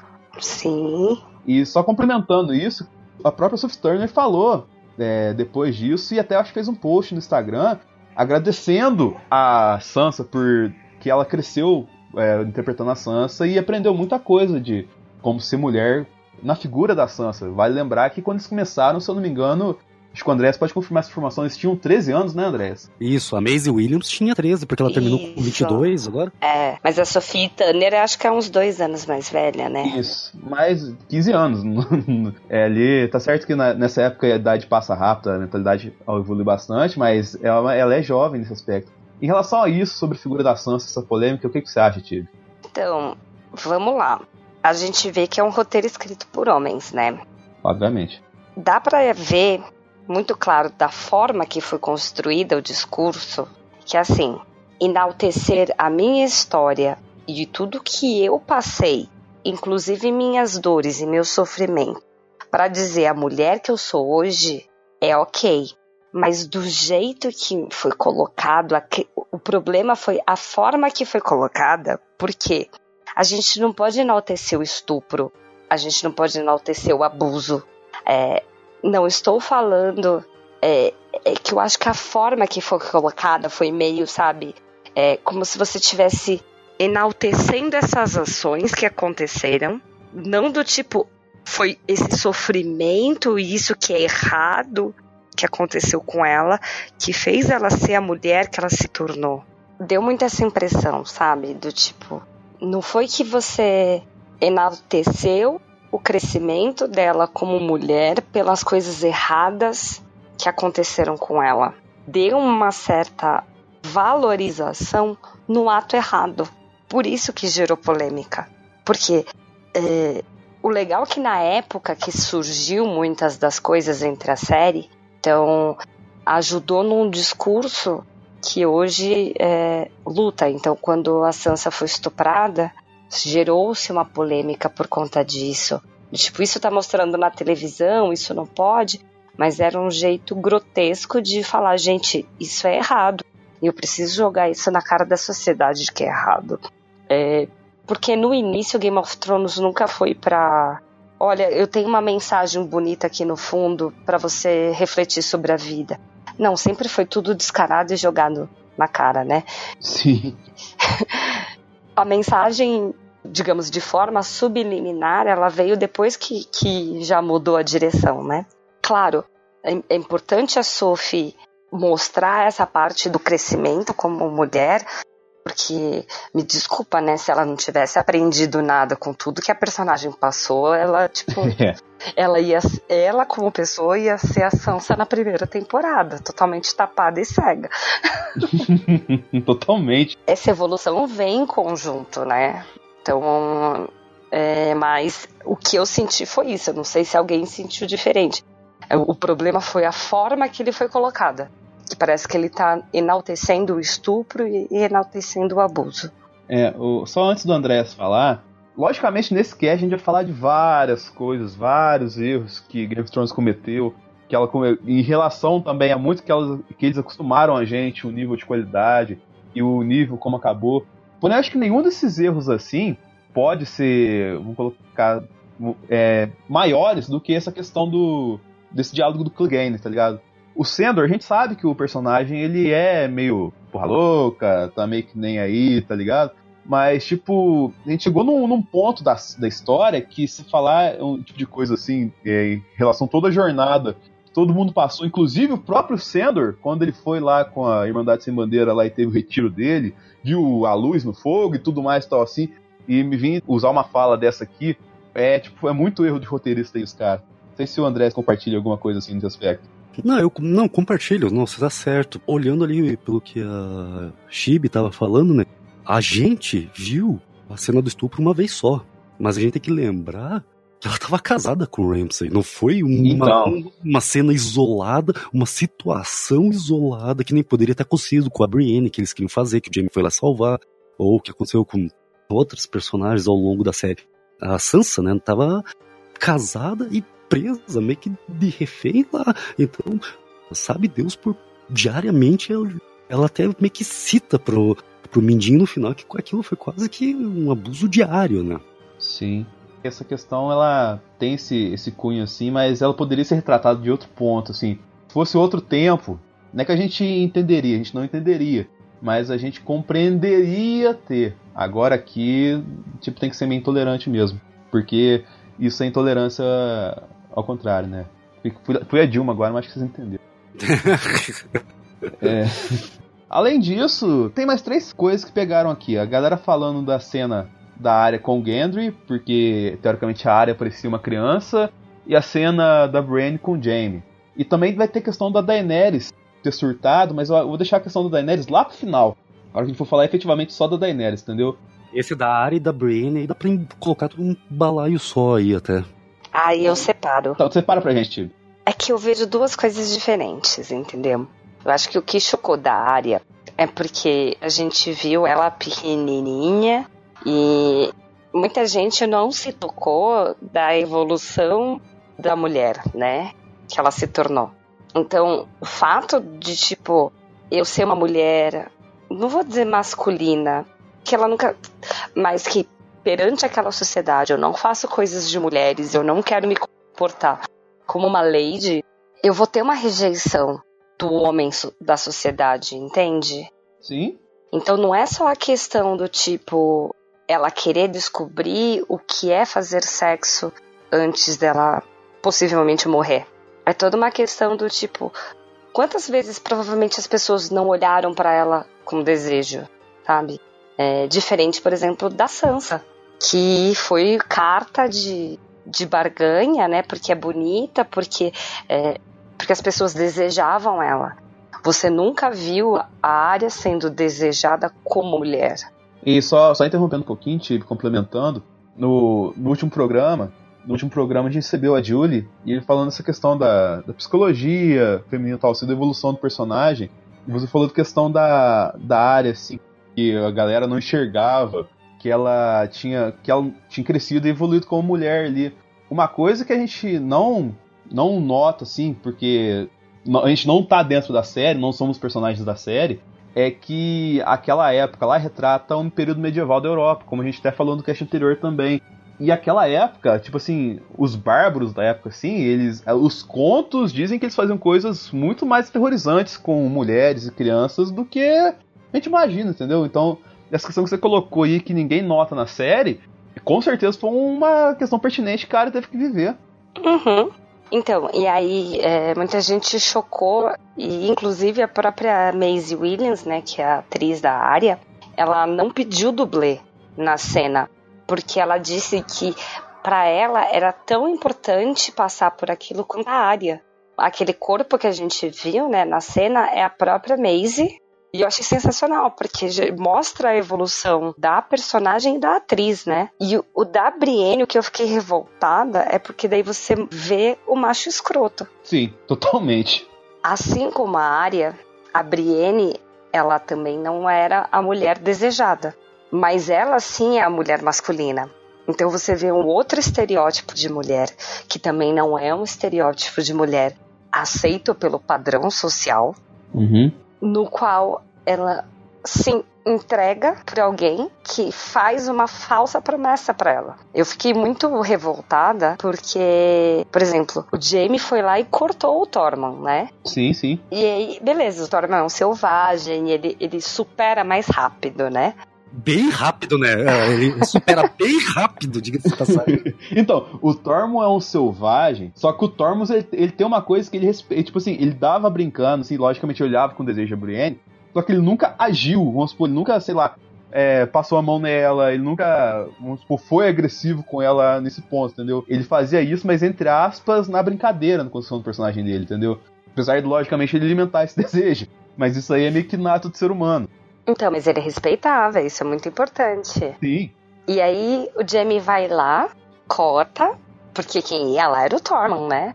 Não, se vocês desrespeitaram ela, eu vou lá consolá-la. Aí o Jamie vai lá, dá a tesourada, ele sabe que ela tem um sentimento por ele, então nesse sentido é o abuso, porque ele se faz proveito disso, usufrui um momento e é gado demais e volta pra outra. Gado demais é foda. E é verdade. É revoltante. É, eu vou usar as palavras que nem eu não tenho tanta propriedade pra olhar como mulher, né, que nem a Tibi, mas vou usar que nem as palavras da minha esposa. O que dá raiva na construção da Brienne ao longo da, da temporada é que a Brienne ela meio que representa como se fosse aquela mulher do- dos dias de hoje que quer ter uma atividade que era só dominada por homem, mesmo passando por diversas dificuldades. Ela também quase foi estuprada ao longo da série, que o Jamie foi lá salvar. Ela em nenhum momento soltou uma gota de lágrima.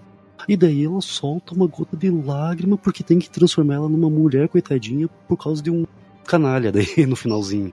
Sim. Sabe? Então, dá aquela quebrada na personagem que era tão forte, sabe? Mas se nessa história toda tem um ponto, entre aspas, gigantes, positivo, é que de fato concretizou que o Jamie é um filho da p, né, cara? Sim, porque é, muita gente achava que a Brienne era o sinal de redenção do Jaime. Que ele passou pela jornada, enxergou que ele errou, e aí ele queria se tornar uma pessoa melhor. Mas você vê descaradamente que ele falha nisso. E ele sabe que ele falha nisso. Ele, tipo assim, é maior que eu, entendeu? Ele assume isso de verdade, vai lá, monta no cavalo, volta correndo pra morrer junto com a Cersei. Sendo gado, como você falou. Porque o Euron já tava lá capinando na horta dele. Pois é, ele foi lá, furou o olho do Tormund, literalmente, porque o, o sonho do Tormund era viver com a Brienne fazendo monstrinhos, né? É. Iam ser monstrinhos lindos. É uma das muitas fanfics que todo mundo escreveu com Game of Thrones, né, cara? Isso aí seria.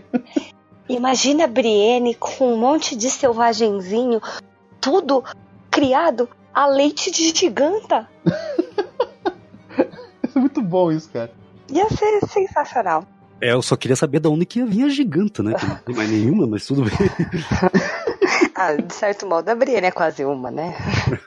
Olha aí. Ah, mas do jeito que acabou a temporada ali, o- os caras indo com um monte de criança lá pro, pra além muralha lá, vai surgir giganta já já.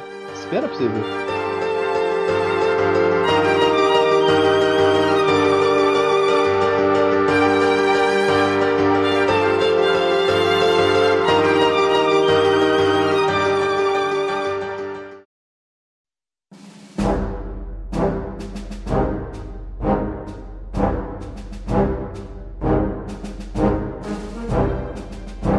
Da gente fazer essa descascação na oitava temporada, o que, que a gente faz agora? Descasca mais ainda, porque o serviço entregado pela HBO aqui foi maravilhoso. Então, nesse bloco, a gente vai fazer o seguinte trabalho aqui. Eu elenquei algumas coisinhas, alguns personagens aqui, nós vamos dar nota pra eles de 0 a 10, valendo nota, tipo, 9,5, entendeu? Que dificilmente alguém vai tirar nessa temporada.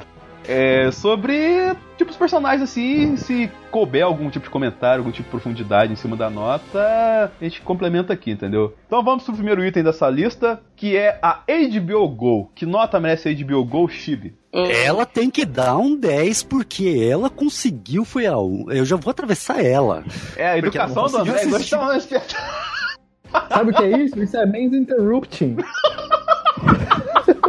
É, Ela conseguiu assistir o, o- o episódio, o terceiro episódio, tranquilamente. Agora explique-se. Então, eu não tive problema em quase nenhum dos episódios, tá? O segundo episódio, aí deu problema, é, mas deu, tipo, acho que 20 minutos. Esse a gente tava bebendo e conversando, né? Aí, é, esse é o terceiro, né, que eu tô falando, do Drinking Game. A gente tava bebendo, conversando, e o filho da minha amiga não queria dormir, a gente demorou 40 minutos pra assistir. Entrou de boa. É, todos os outros dali pra frente, é, às vezes no máximo demorava 5 minutos pra entrar o programa na lista. E que nota você dá pra HBO Go, então? Vou dar nota 8, Ô, louco. Que isso, hein? porque pra mim a experiência não foi tão ruim quanto os outros, tá? Mas a navegabilidade do aplicativo é péssima. No browser é horrorosa. É terrível. Não cara. tem UX nenhum naquilo. Isso E aí. aí, eu queria ver os outros episódios, eu queria relembrar alguns episódios, sabe? E, nossa, é muito ruim a navegabilidade. A questão do serviço, tiveram esses delays, teve só um, um que, tipo, deu uma travada. Eu, eu não tive problema. Mas eu sei que muita gente teve. Juan? Esse ano eu não corri o risco de assistir pela HBO Go. Porque, né, ano passado. Ano passado não, né? Na temporada anterior, eu já passei essa raiva de tentar assistir essa p... sair do ar e eu ter que usar sites de tapa-olho e papagaio no ombro pra poder assistir ao vivo. Mesmo pagando HBO Go. Aí eu falei, ah, mano, ano eu não vou correr o risco. Vou fazer o quê? Vou assistir na casa da minha namorada. Ah, Aí, né, não perdi nada. O problema foi só um episódio aí que o nego não acertou a p do brilho na hora de renderizar o vídeo. Aí na televisão eu não conseguia ver. Não, ninguém conseguiu ver porra nenhuma em lugar nenhum. Graças a Deus eu baixei o torrent depois. Crianças, não façam isso, é crime. Mas aí eu consegui ver melhor. Eu falei, olha como tá, tá delicinho isso daqui. E tipo, o que foi exibido foi exibido todo cagado. O nego ainda falando que a gente não sabe configurar essa TV. Não sei o que é pior. Nota é 7.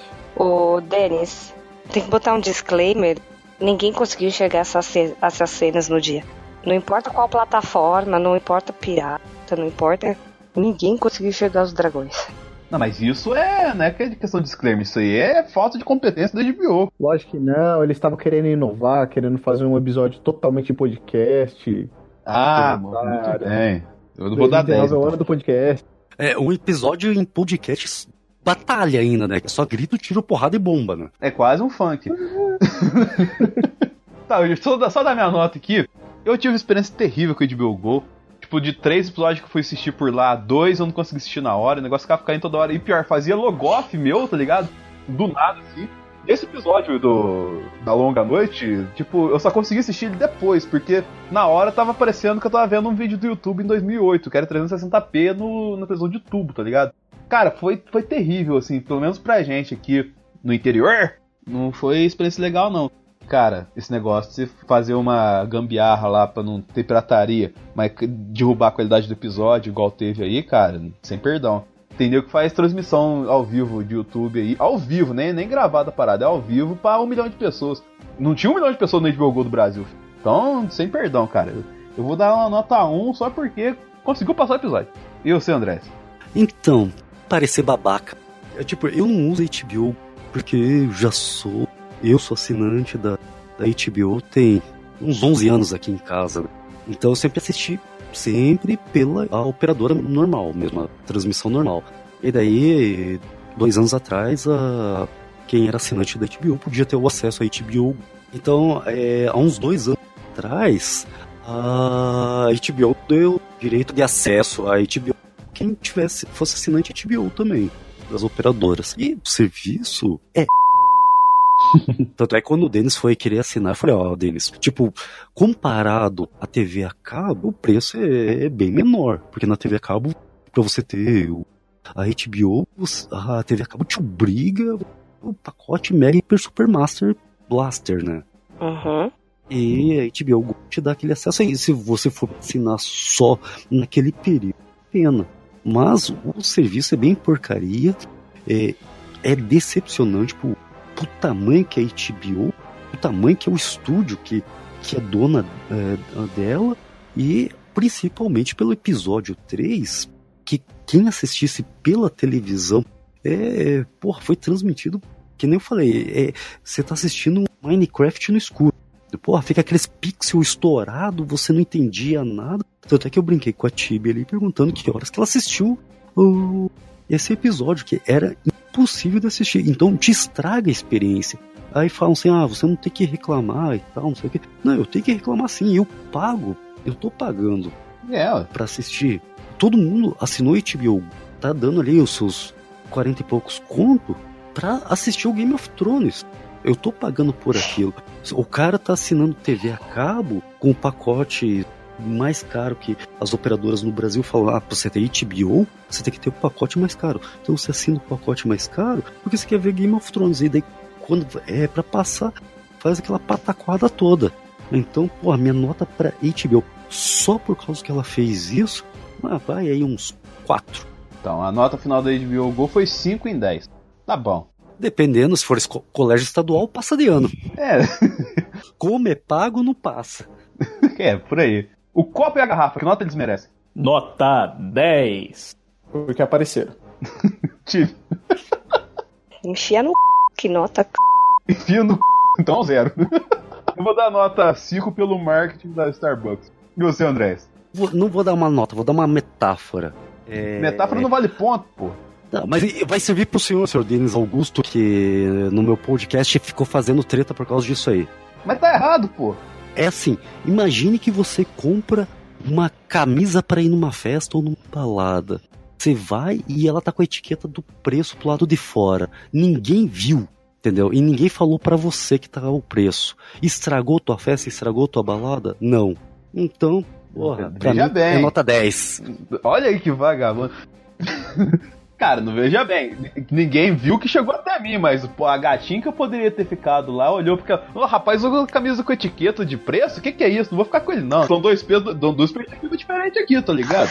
Eu vou te dar um exemplo diferente. Ah, pra vocês não vai dar funcionar muito o exemplo, mas imagina que uma garota aconteceu isso, tá? Tirou uma foto, amigo dela postou na rede social dele. Na hora que ela repara, a blusinha dela transparente pareceu um pouco o bico do sutiã. Nesse ponto, a internet inteira já viu, já criticou, já comentou. Já a merda já aconteceu. Não, já aconteceu.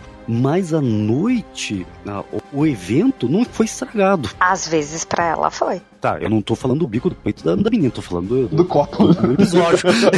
Pelo amor de Deus. Nesse caso, nesse caso, no bico eu não vejo problema, no copo continuo vendo. Ah, muito bem. Não, mas assim, mas se alguém deixa passar, deixa passar, assim, no meio da produção, que, tipo, perderam trocentas dias, trocentas noites gravando um copo e uma garrafa, é aquela coisa, tipo, ninguém tava com atenção em nada, na moral, porque é, um, é uma coisa que não aconteceu em seis temporadas, de repente na sétima aparece um carro, a noite tem copo, tem garrafa, Tem mão. então, pô, alguma coisa tá acontecendo. Mas isso aí, eu acho que é problema lá na ilha de edição. Não é lá na hora da filmagem. É, a questão é, é foda isso, cara, por causa que isso aí é coisa do continuista, tá ligado? Mas se os caras tivessem visto, os caras fazem dragão, como é que eles não conseguem apagar um copo, tá ligado? é complicado, tipo assim, é, os caras têm requinte tanto, igual a gente falou aqui anteriormente, a questão de efeito visual é impecável. Foi bem utilizado ou não é outra questão, mas é impecável, entendeu? Agora, no continuismo da parada, cara, isso aí é erro de continuidade. Pô, é uns erros muito bobos, assim, tá ligado? Tipo, sei lá, economizaram muito mal no- se foi uma economia tirar o continuista pra uma cena dessa, tá ligado? Mas vamos adiante aqui, porque a nota do copo e do garrafa d'água foi 6,25. Eles passam no. se fosse pago, tá ligado? Gan- Ganhou da HBO já. Exatamente. Gendry, nota, Tibi. Sete. André, Eu dou um, um 7 pra encarar o cintaralho da área lá. Eu dou seis porque não teve armadura pro dragão. E eu vou dar uma nota 6 também, porque aquela roupinha que ele usa no final lá, pelo amor de Deus, cara. Você vai ser o novo Stones lá, você fica viajando essas paradas e eu fico 6,5 pra ele. Brain of Torf. Tibi, qual a nota que ela merece? Se quiser um comentário Dez. rápido também. 10, né? É. O único defeito dela foi ter cedido pro James, mas isso não, não, não vai tirar a notinha dela, não. Então, eu vou dar 5 por causa disso. Ei, eu sei que que, o problema isso, foi. brother? Eu sei que o problema é, não é dela, é do roteiro. Mas é por isso que pra mim ela, ela caiu nesse ponto aí que daí pra mim não rolou, entendeu? Foi fanfic que não precisava pra ela. Fanfic não, fanservice. É fanfic também. É, foi tudo. É que assim, não é fanfic porque foi feito oficialmente. Então é só fic. Deixa de ser fã. É, lá, lá, lá, Mas então, voltando, minha nota pra Brenão é 9 porque ela fecha livro sem esperar a tinta secar. É, isso é f, né, cara? Puta que agonia que me deu, mano. Eu que desenho o cara. Desgraçado. Espera o nanquim secar. Dá uma sopadinha. Não faz isso, mano. E foi a primeira a fazer testão, né? Típico de feministazinha que vira cavaleiro. Caraca, isso é errado em todos os níveis. Não é nem cavaleiro, mas é cavaleira do Sete Reis. Mano, fico puto. Só falta eu falar que fez faculdade em Harvard também. Ah, eu vou dar 10 pro Brent, só pra gente passar adiante aqui. E a Brent acabou a temporada com 8,5, final feliz. E o Tormund, que nota ele merece, Tido? 9. Principalmente pelo. Os meus olhos sempre foram azuis. Foi pode ser. Eu dou também um 9 pra ele, pra ele superar a crise de perder a Brienne. É, Superou difícil, rapidinho. Juan, Cara, pra mim, um cara que consegue matar gigante e mamar gigante não, não merece menos que 10. Se eu pudesse dar 11, eu dava. também, tô, tô nessa aí. 10 também. E temos que lembrar que ele é um amigo leal, né? É, Vi- Virou pai de pet depois que o João, o Joãozinho das Neves abandonou o dog dele. Nem, nem deu Exatamente. tchau. Perdeu a orelha e o, o Tormund abraçou o dog. eu também dou 10 porque ele foi. um- Apesar de. Além de tudo isso, ele conseguiu se manter, entre aspas, íntegro no- na construção do personagem, mesmo com o roteiro brigando com ele, como brigou com todo mundo na série. Beric Dondarrion, que nota ele merece, Tibi? Ah, pô, eu dou um 7 pra ele passar de Tibi, ano. Andrés? Ah, tá, desculpa. 6. Qual que é a nota dele, Andrés? 7. Juan. 5 pra passar de ano. Eu vou dar 8, que nem eu falei anteriormente, a cena dele de morrendo foi da hora. Então a nota dele foi com 6,5. Liana Tibi, que nota a garota merece? 8,5. Porque ela era pra ter sobrevivido. Porque ela era pra ser o futuro da geração Girl Power, entendeu? Ela tava um passo de destronar a Sansa. Andrés. Pra aprendiz de Daenerys, Patricinha Birrenta, eu dou um 6. Olha que vaga. Juan. Cara, pra mim foi 5 porque virou uma forçação de bar. É- é- mano, e essas crianças mimadas que acham que nasceu pra comandar, que ódio. Fica Exatamente. criando essas de leite com pera e ovo maltina e achando que vai mudar o mundo, vai quebrar a roda e os caras. Fica dando poder pra, pra mulher ainda. Mano, dá tudo errado. Ah, é, tudo não, errado isso é, aí. Aí já não, não. Caraca, me tá muito errado. Eu vou, vou passar de noite, eu vou dar 7 pra. Não, não, não, não. Mas assim, Eu só tô quieta porque eu conheço o Juan.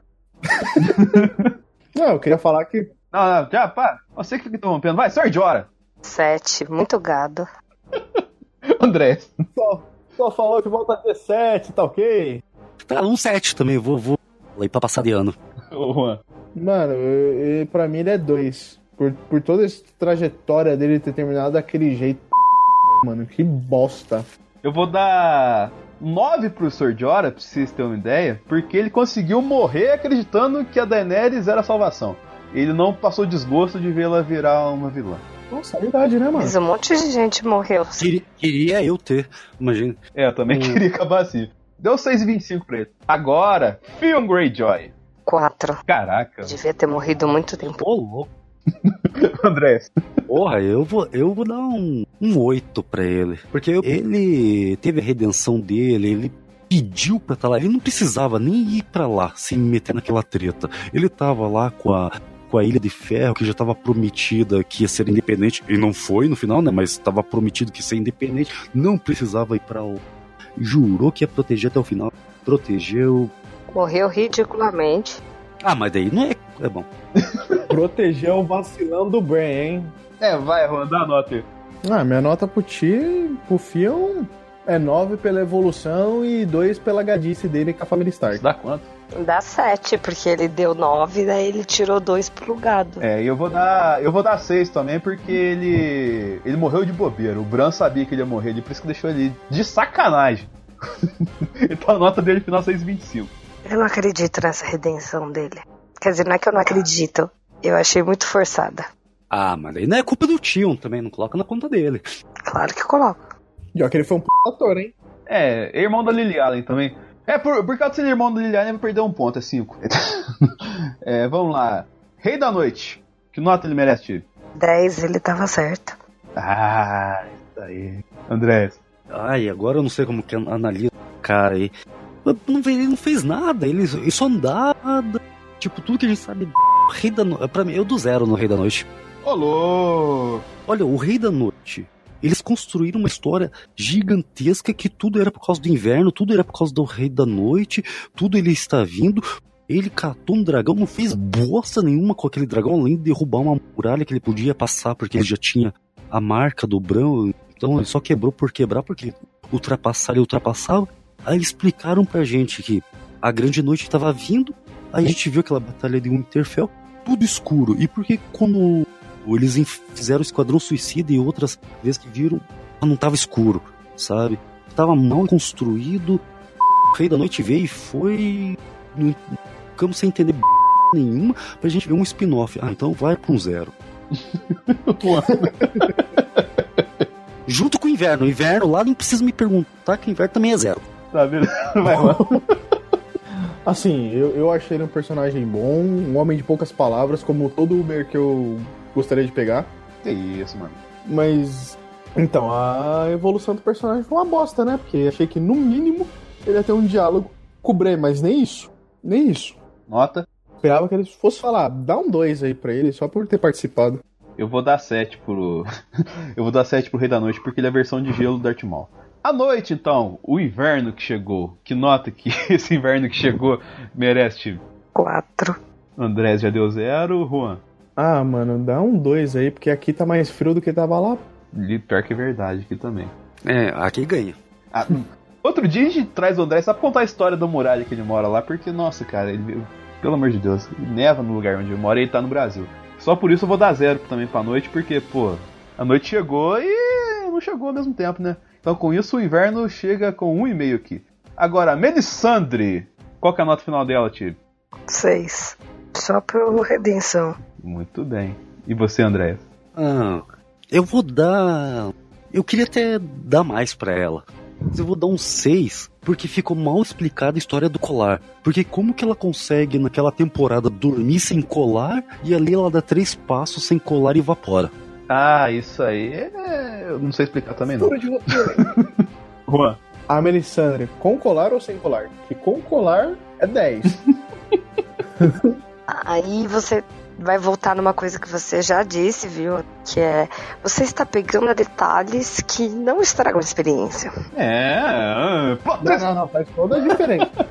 Porque se eu vou pro quarto com a Melisandre com colar é uma experiência. é isso. Sem colar é outra experiência. Aí eu concordo com o Luan também. Ué, Juan, que É, nota tem que ver pra essa perspectiva aí. A nota dela é com colar ou sem colar? Cara, a nota dela é pra ela ter tacado fogo nos bagulho dos Dothraki. Porque, mano, se você faz a p de um exército pra lutar contra zumbis, você não dá a merda de obsidiana pra esses malucos e maneira com umas foicinhas de ferro normal. Se não fosse ela aparecer pra tacar fogo, os caras tinham morrido muito mais rápido e a gente tinha nem visto as luzinhas apagando. Isso que é o mais triste. Cara, é 10, porque ela fez lá na série o que ela faz comigo, acende o fogo. Eu também. Eu faço minhas palavras do Juan. 10 pra Melisandre. Nota 8. Mulher maravilhosa. Carisma esse. esse... isso. Tá Um tendencioso esse beijo pra você, minha querida. Maravilhosa. Ouça ela no Spotify, siga no Instagram, porque essa mulher fala pra você. Sr. Devos! Socorro. Nota que o Sr. Devos merece, tipo. Cavaleiro da Cebola. Pera, Ela tá- eu tô inconformada aqui ainda, tô chorando. nervoso. Vocês comentaram aí, tipo, se a personagem, eu só queria comer ela. Eu quero, eu quero me colocar de isentão nessa história. Ah, isentão, Ah, hein, agora, meu amigo. Covarde. Agora, meu irmão. É um covarde. Um homem que não toma seu posicionamento é um covarde. Eu tô inconformada aqui ainda, eu tô chorando. É, vamos voltar. Cavaleiro da Cebola. Ele devia merecer 10 porque a cebola é maravilhosa, mas pela trajetória dele ele ganha as 8. André, Não, eu também gostei da trajetória dele. Eu achei que ele, ele não, não digo bastante, mas ele eh, teve uma evolução justa, né? Que ele, que eu, dou- eu dou um 8 pra ele também. Juan, Cara, o Davos, cara, eu dou, dou seis, porque, mano, você é a p do estrategista, zica da balada, e você vai ficar fazendo sopinha? Você tá me tirando, João? Ah, o cerco vai pegar fogo quando anoitecer e você tá fazendo sopinha? Se preocupando com a p criança que quer lutar e perder a vida? Ô, João, ô, ô Davos, você não era assim não, cara. Você não era assim. Quando você tava com o Stanley, você era mó sangue no zóio. Aí foi com o Joãozinho e ficou todo... É, porque você fazer sopinha os pobres. Ah, para, velho. E ainda, mano, o cara ainda virou Lorde, porque acho que não tinha mais ninguém pra colocar lá. Fal- Faltou casting é tipo pra isso, né? jogar qualquer um. Um monte de gente virou Lorde porque não tinha mais gente. Ó, não me deixa começar a falar dessa votação cachorra que fizeram pra eleger alguém, não. Calma, calma, Juan. Vamos chegar lá ainda, vamos chegar lá ainda, vamos Que chegar. democracia cachorra. Eu entendi a crítica política à nossa sociedade. Valeu. Tá ok? Eu ia dar 8 pro Sr. Devils também, mas aí eu lembrei que ele levantou falso testemunho contra a Missandei, então eu vou dar 6. Ah, não, mas a Missandei mereceu. Missandei mereceu. Vacilona. Apoiava mais de pet. Então a nota dele foi 7 no final. E o Sen? Qual que é a nota do Sen? Tibi. 7. O Andrés? Eu vou baixar a nota dele porque ele é um vagabundo traidor que na hora daquele conselho, no final, ele era o único que leu um documento registrado na cidadela e não falou assim: pera aí, por que, que ele não vai ser o rei da p daqui? Que eu li lá na cidadela um documento que ele é o rei disso tudo aqui, ele é o Targaryen. Ele não questionou isso aí, não foi um amigo leal. Então pra ele eu vou dar um 3. Você sabe que isso não tem nada a ver, né? Mas aí deixa quieto.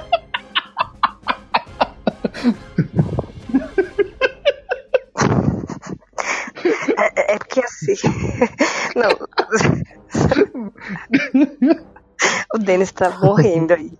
É que assim, se a gente for pegar numa questão medieval, beleza? O rei louco, se ele tivesse morrido por causas naturais, o filho dele seria o, o herdeiro, o que teria o direito ao trono, com o filho morto, aí seria o Jon Snow. Mas o Mas ser esfaqueado por espada é causa natural na, na idade medieval?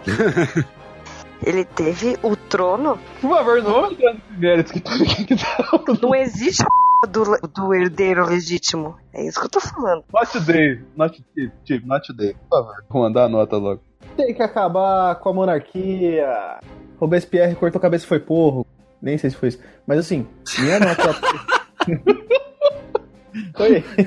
Guilhotinou foi porro. Mas assim, o Sam, ele é um personagem legal, tudo eu dou um 6. Por ele ser gordinho, eu dou 8.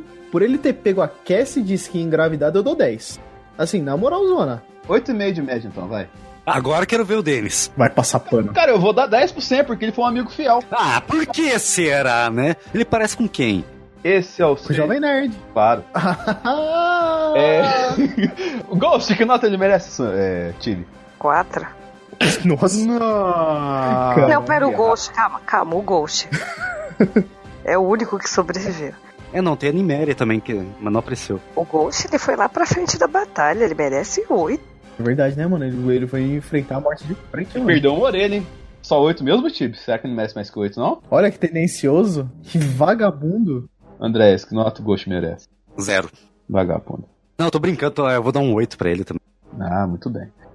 Ô Juan, que nota o Ghost merece? Lembre-se do cachorro fiel que ele foi. Lembre-se do cachorro bonito, robusto, assim. Que o mesmo dono fazendo um pouco caso dele, ele teve lá recebendo Para de feliz. ser tendencioso, que eu vou soltar só 9. O Doro não fez pouco caso dele. Fez sim, que nem. Não, não fez. Não, não, não, não, ó, foi eu, eu. vou, eu vou ter que defender o John, porque um lobo, sempre que foi pro sul, se f... Vê, vê, com, o- vê com o Rob, perdeu a cabeça. Vê com a porra do Ned, morreu. Vê com o pai e com o irmão mais velho do Ned, morreu. Então ele foi sensato em abandonar o pet dele, porque a gente viu nessa série que todo mundo que é pai de pet faz merda. E também tem outra coisa. Ah, foi por causa do rabo de saia, mas é até eu. Não, eu ia falar que às vezes você ama tanto coisa que você não consegue dizer tchau pra ela. É melhor você só ir, Hum? porque se você for falar tchau, você vai fraquejar. Aí, cadê o escravo? Blá blá blá. Escravo.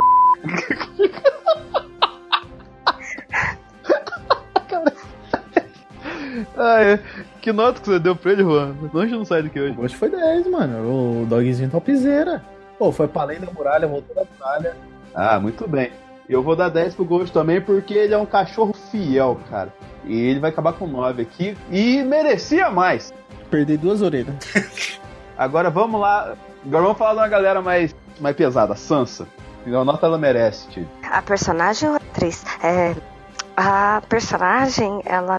8,5, porque ela teve uma boa evolução, mas no começo ela era uma bosta, tá? É, na oitava temporada ela foi é, bacana, mas podia ter dado uns tapas na cara e mandado calar a boca que ela não fez. É, mas falou, vou ser independente.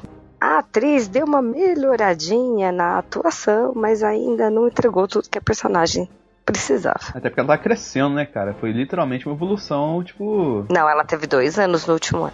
Igual você falou, cresceu em atuação, porque tipo, ela tava, também tava aprendendo a atuar, ela era criança, né? Então, Millie Bobby Brown à parte, mas enfim. É. Andrés. Eu vou dar uns. Também gosto pra caramba da Sansa, e ainda mais que ela batia de frente com a Pitizenta lá, a Patricinha. Vou dar uns 8,5 e um outro fanservice ia ser se o Drogon tacasse fogo nela e ela surgisse no próximo filme da Fox, né? É. Uou! Maravilhosa essa do time. Vai, Juan. Cara, eu não gosto da Sansa, velho. Quem gosta? Então, tipo, por toda a evolução da personagem que, mano, não condiz. Não faz o menor sentido, ainda mais naquela conversa com o cão. Em, em nada me faria sentido essa desgraçada terminar sentando em algum trono, sendo rainha de p nenhuma. Primeiro que, se o Bran assumir como rei e a desgraçada vir falar, olha, eu quero ser independente. Aí ninguém mais na- no meio daquela rodinha falar, também quero ser independente. Você tá me tirando, né, João? E vai deixar só ela ser independente. E só ela que tomou as piores decisões a série inteira. De repente, do nada, magicamente, fica super inteligente, super comandante, gestora de finanças, virou coach agora. Virou a Natália Arcuri, né? Nossa, mano, que inferno que virou a Sansa nessas últimas temporadas. Ah, porque quando nós ganharmos, não sei o que. E o Norte? É, porque não sei o que. E o Norte? É, né? E o Norte? O- E o Norte? Ah, para, velho. Você podia ter feito um embate muito melhor.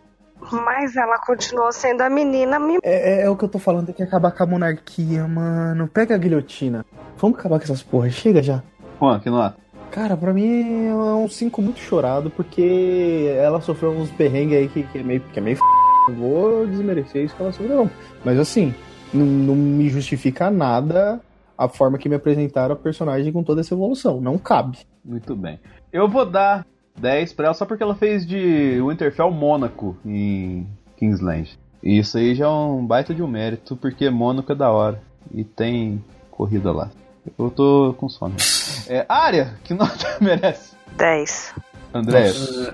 Eu vou dar um 6. Que isso? Por quê, mano? Nunca fui muito fã da área. Olha só que ranço. Daí teve aquela ceninha desnecessária dela lá, e que me comeu tempo de tela. Espero que não tenha sido um trocadilho. Olha, Vai, vai, Ron. A gente tá chegando a níveis que eu não esperava nesse programa.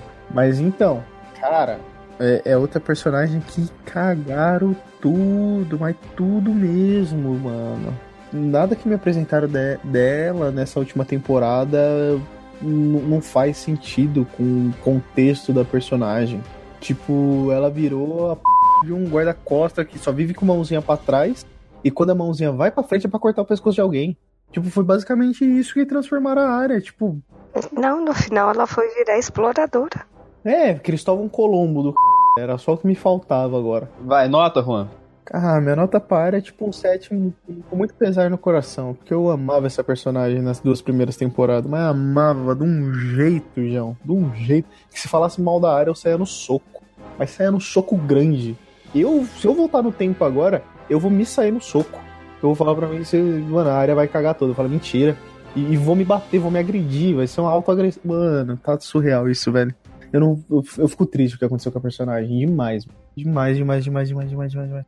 Colocaram ela só pra ser um deus ex máquina pra matar o Rei da Noite. Acabou, Juan? A culpa toda é do Bran, gente. Briga com ele. Nossa, maldito aleijadinho, mano. Tinha que ser jogado da torre de novo, velho. Tá, beleza. Caiu foi pouco. Eu vou mandar um abraço agora pro Thiago Almeida depois desse diálogo do Juan aí, próxima vez que eles falar que sou prolixo. É. Mas é. Deixa eu externar minha raiva. Eu vou dar 10 pra área porque ela vai chegar no Westworld. Então, Nossa. 8,25 pra área. Próximo! É, não é um combo aqui, a Companhia Dourados do Tracos Imaculado. Quanto que cada que eles merecem? Tudo junto, essa galera aqui. Zero. Do Juan foi zero Seis. já. Seis. Zero. Zero. Mano, Companhia Dourada sem elefante na Companhia Dourada, inferno. Vende tudo essa porra de elefante. E na hora de chegar pra chegar chegando, não chega. Tá errado. Eu vou dar um só porque eles têm capacidade de regenerar. Porque pra ter aquele número de soldado no final ali, considerando a Batalha da Noite, o tanto Ó, que eles perderam Ó, ali, cara. Eu preciso falar um bagulho aí dos Imaculados, hein? Que p... de ideia é essa de você dar terra pra Imaculado comandar e criar a família de raiz ali, mano? Que. Mano, quem roteirizou essa. Como é que ele vai criar família se ele não tem? É, não tem pinto, p... não dá. Quem teve essa brilhante ideia? Não, vocês vão ficar com uma terra topzera. Jon Snow, só pode ser. É, Vai, vai ser só bastardo que vai ter lá. Tipo, assim, vão colher todos os bastardos rejeitados, todos os reinos ali pra criar, tá ligado? Mano, não faz o menor sentido isso de você dar a merda de uma terra pra Imaculado. Vocês estão contra a mona- monarquia e contra a é, a adoção também agora. É, aqui, é, vou falar pra vocês, sala da Discord estão saindo melhor que a comendo, hein? Vocês, vocês não eram assim. Que é pra ser discórdia, ué? Vamos lá, Verme Cinzento, que nota ele merece, Verme Cinzento? Ah, ele merece cinco. Fez nenhuma, três. Pelo teletransporte no último episódio, 5.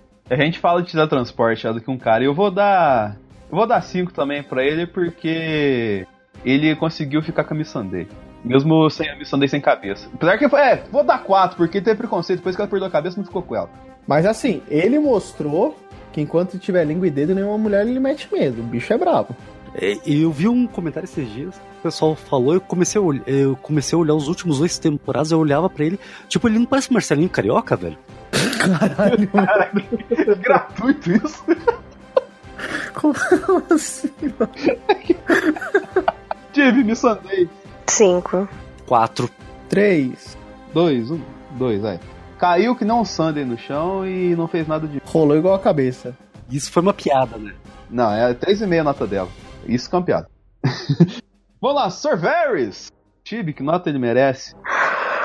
Olha aí, por que 8,5? Apesar de soninho. Porque eu tinha razão. Não, é que ele era um bom estrategista.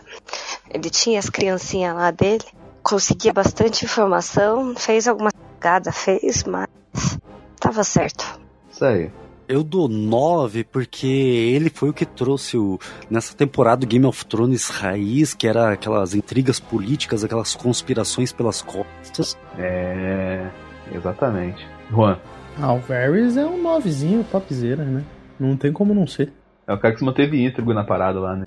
E eu vou dar também 9 pro, pro Varys ali, porque ele quase matou o cão lá. Se não fosse o cão jogar ele lá de, de cima do negócio, depois que ele vira o Varys zumbi lá, não tinha dado ruim não, mano. Nossa. Quero ver quem pegou essa. Euron Greyjoy, Tibi, quanto que nota que ele merece? O super nadador olímpico aí. Nossa, três. Ele é um bode de personagem. Eu dou zero. Podia ser qualquer um ali e não ia fazer diferença. Juan, Ah, mano, velho. Ele tava indo bem, mas um cincão só porque ele tem uma barba da hora. ah, eu vou dar. Vou dar 7 pela natação dele, porque nadar aquilo tudo lá não é pra qualquer um, não. 3,75. Tá bom demais pro Yuri. É. Clegane Bowl. Que nota merece o Clegane Bowl, Tibi? Nossa, seis.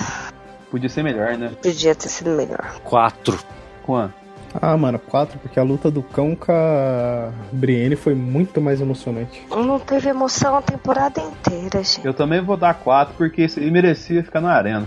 É colocar emoção dentro de uma emoção e perdeu totalmente a emoção. Ó, vou falar o que foi essa temporada. Essa temporada foi basicamente você conseguindo pegar aquele crush que você tanto queria e dando uma f... meia bomba. É isso.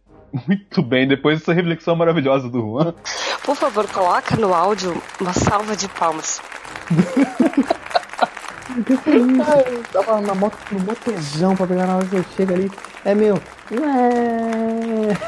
Juan, você Cara. tem que fazer uma imagem de rede social com essa sua frase.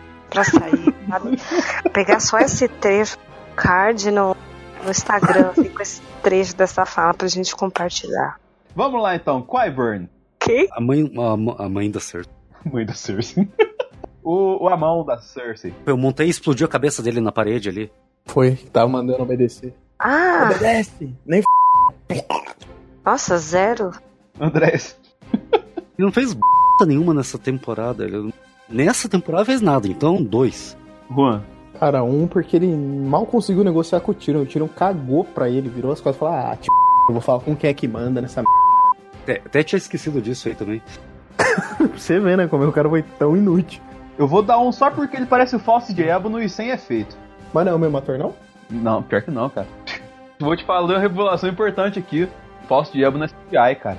Mas tem uma voz de ator ali por trás. Tem. Mas agora vamos chegar a um personagem importante. A Cersei, Chibi, que nota a Cersei merece. E se quiser, se quiser explanar um pouquinho nela aí também, fica à vontade. Então, eu acho assim que, tipo, ela deu uma emborrecida, perdeu um pouquinho do foco. Eu não sei se ela entrou em desespero, assim, mas o desespero não, não chegou a ser tão mostrado. Mas ela foi muito, fo- muito f... em várias decisões dela das temporadas. Nessa, mais ou menos. Então acho que por isso ela vai ganhar uns oito. Oito. Andrés. Eu já vou aproveitar e falar do Jamie que tá, tá abaixo, só pra dar uma englobada aqui e uma acelerada. E Eu acho que, que nem a Cersei me decepcionou, que nem eu já falei no começo, porque principalmente nesse final. Porque que nem ela fugiu e apareceu o Jamie. Se você cortasse todo o arco do Jamie nessa temporada, não fazia necessidade. Porque se a Cersei estivesse fugindo por onde ela estava, é, teoricamente, o teto ia cair em cima dela de qualquer jeito, não precisava do Jamie ali. E outra, a Cersei, quando ela fica desesperada, que poucas vezes a gente viu nessa série, ela não fica daquele jeito maluca. Quando ela vê que tudo foi água abaixo, o que, que aconteceu na Batalha de Blackwater? Ela ia envenenar os filhos e depois se matar. Aí apareceu Tywin Lannister e salvou a pátria inteira. Então, tipo, não faz parte dessa personagem que colocaram nesse último episódio pra ficar fugindo, encontrando o Jaime, fazerem aquela parte poética dos dois nasceram junto e morreram junto. Só pela desconstrução da personagem no último episódio eu dou um 5. Ô, louco, irmão. Mas beleza. Ô, Juan, só nota. Cersei é 9, mano. Rainha, soberana. Você é louco, não tem como dar menos pra essa mulher, não. Só queria ter um curso de harmonização de view com ela. Nossa, isso, isso é maravilhoso, hein? Eu falando isso, ó, a galera aí, ó, de essas startups de, de, de box aí, ó, faz uma faz um merchan de caixa de vinho com ela, tá ligado? Vocês vão vender muito mais do que fazer com essa galera hypada do Brasil. Achei que era pra fazer com a gente, né? Mas beleza. E eu vou dar 10 pra Cersei, por causa que tinha momentos com Game of Thrones que, tipo, nessa bagunça que foi finalzinho ali, a série parecia que não ia pra lugar nenhum e na personagem da Cersei conseguia andar, tá ligado? Então a Cersei acabou com 8 aqui e tá digno pra ela. Ô, Tibi, a nota do Jaime, apesar que você já falou lá atrás do Jaime lá, o que, que ele merece? Ele merece mais se f... depois de ser cachorro. né? Desculpa. Mas tá certo. Pô, ele é gado demais, ele merece seis. Muito bem. Andrés, Pra essa temporada, eu dou um zero pro Jamie porque ele não teve função nenhuma. Juan, Ah, então. O Jamie eu dou um 5. Porque eu gostei muito da evolução que ele teve, mas no final, né? Broxou tudo. É, então como ele se demonstrou esse cara é, corruptível no final de novo, que não consegue se desapegar do passado, passado bizarro dele, assim, mesmo tendo uma grande evolução e uma evolução até improvável, eu vou dar 5 pra ele porque. Não, cara, você podia ser melhor. Você podia ser melhor do que você foi, bro. E não conseguiu dar certo. O próximo da lista é. Bron, Tibi. Bron que teve uma jornada maravilhosa. Lord de High Garden. Que nota ele merece? O Bron merece nove. O final dele foi uma nossa. tipo, ele ganhou o território. Não tinha porque ele ganhar o dinheiro do território, né? É. O melhor território. Não foi o território, foi o melhor território do rolê. Concorda que o dinheiro era dos Lannisters? Sim. Não tinha que dar o dinheiro pra ele. O Tyrion podia mover o dinheiro pra outro lugar e dar o território pra ele. Mas o Tyrion ficou burro, né? É, exatamente. O senhor lá da, Da moeda? da moeda não tem sentido. Andrés. Dou um 5. Juan. 7. Eu vou dar 10 pro Bron, porque numa cena ele apareceu lá com a mulherada, noutra cena ele quase matou um cara, e noutra cena ele era dono da p toda. Então 7,75 tá bom demais pro Bron. É, é, lembra que ele saiu com DST dali, né? Verdade. Não, mas isso é consequência. Isso é... Agora o Tyrion. Que nota o Tyrion merece, time? Cara, por conta dessa última temporada, dessas últimas, ele merece 8,5. 8,5. Ele chegou a ser o personagem mais f... do serial. Depois cagou tudo. 7. E mais nada? Ah, não, eu, eu vou diminuir pra 6 porque ele virou X9. Justo. faz sentido, faz sentido isso aí. Caraca, vou até ter que diminuir minha nota. Vai, mano. Porque era 9, porque ele teve os, as melhores falas, os melhores monólogos da temporada. Só que por causa disso vai ter que ser 8. Por causa da X novada dele aí. Eu daria um 10 pra ele por causa que né, o mesmo, mesmo critério da Cersei, entendeu? Tinha momentos que a série tava parada e quem movimentava era ele. Só que o fato da galera ter emburrecido ele demais, assim, levou coisas que não faziam sentido com o personagem, então eu vou dar um 9. 7.87, tá bom. O X9 não tem problema pra você, então. Não, não tem não. Vamos lá então. O próximo é o Aegon, que é o dragão. Aegon. Ah, sei lá. 6. Morreu. Andrés. Pois é, não, não fez bosta nenhuma. Dou um 3. Juan. 3. Eu vou dar 3 também pra ficar na média dele. Na média do Aegon, que deu 3,75. Agora esse aqui tem que ter uma reflexão em cima dele, porque ele é racional, é o Drogon. Daí tem 4. Ah, não, foi bonito. Ele queimou todo mundo, só isso. É, ué, mas no final. Queimou foi pouco. 4? Não, eu dou 8 porque o Drogo foi embora da série antes da, da gente ver o final. É, muito. Juan. Então, Drogo dou um 6 topzera, porque ele tá queimando todo mundo desde sempre. É a única coisa que eu quero ver um dragão fazer. Exatamente, eu vou dar 6 também, porque eu não sei se ele exatamente é um bicho racional ou não, tá ligado? E eu coloco a culpa na mãe do Pet, não no Pet por fazer as coisas que ele faz. Então dá 6 pra ele. Tem que acabar a paz de pet.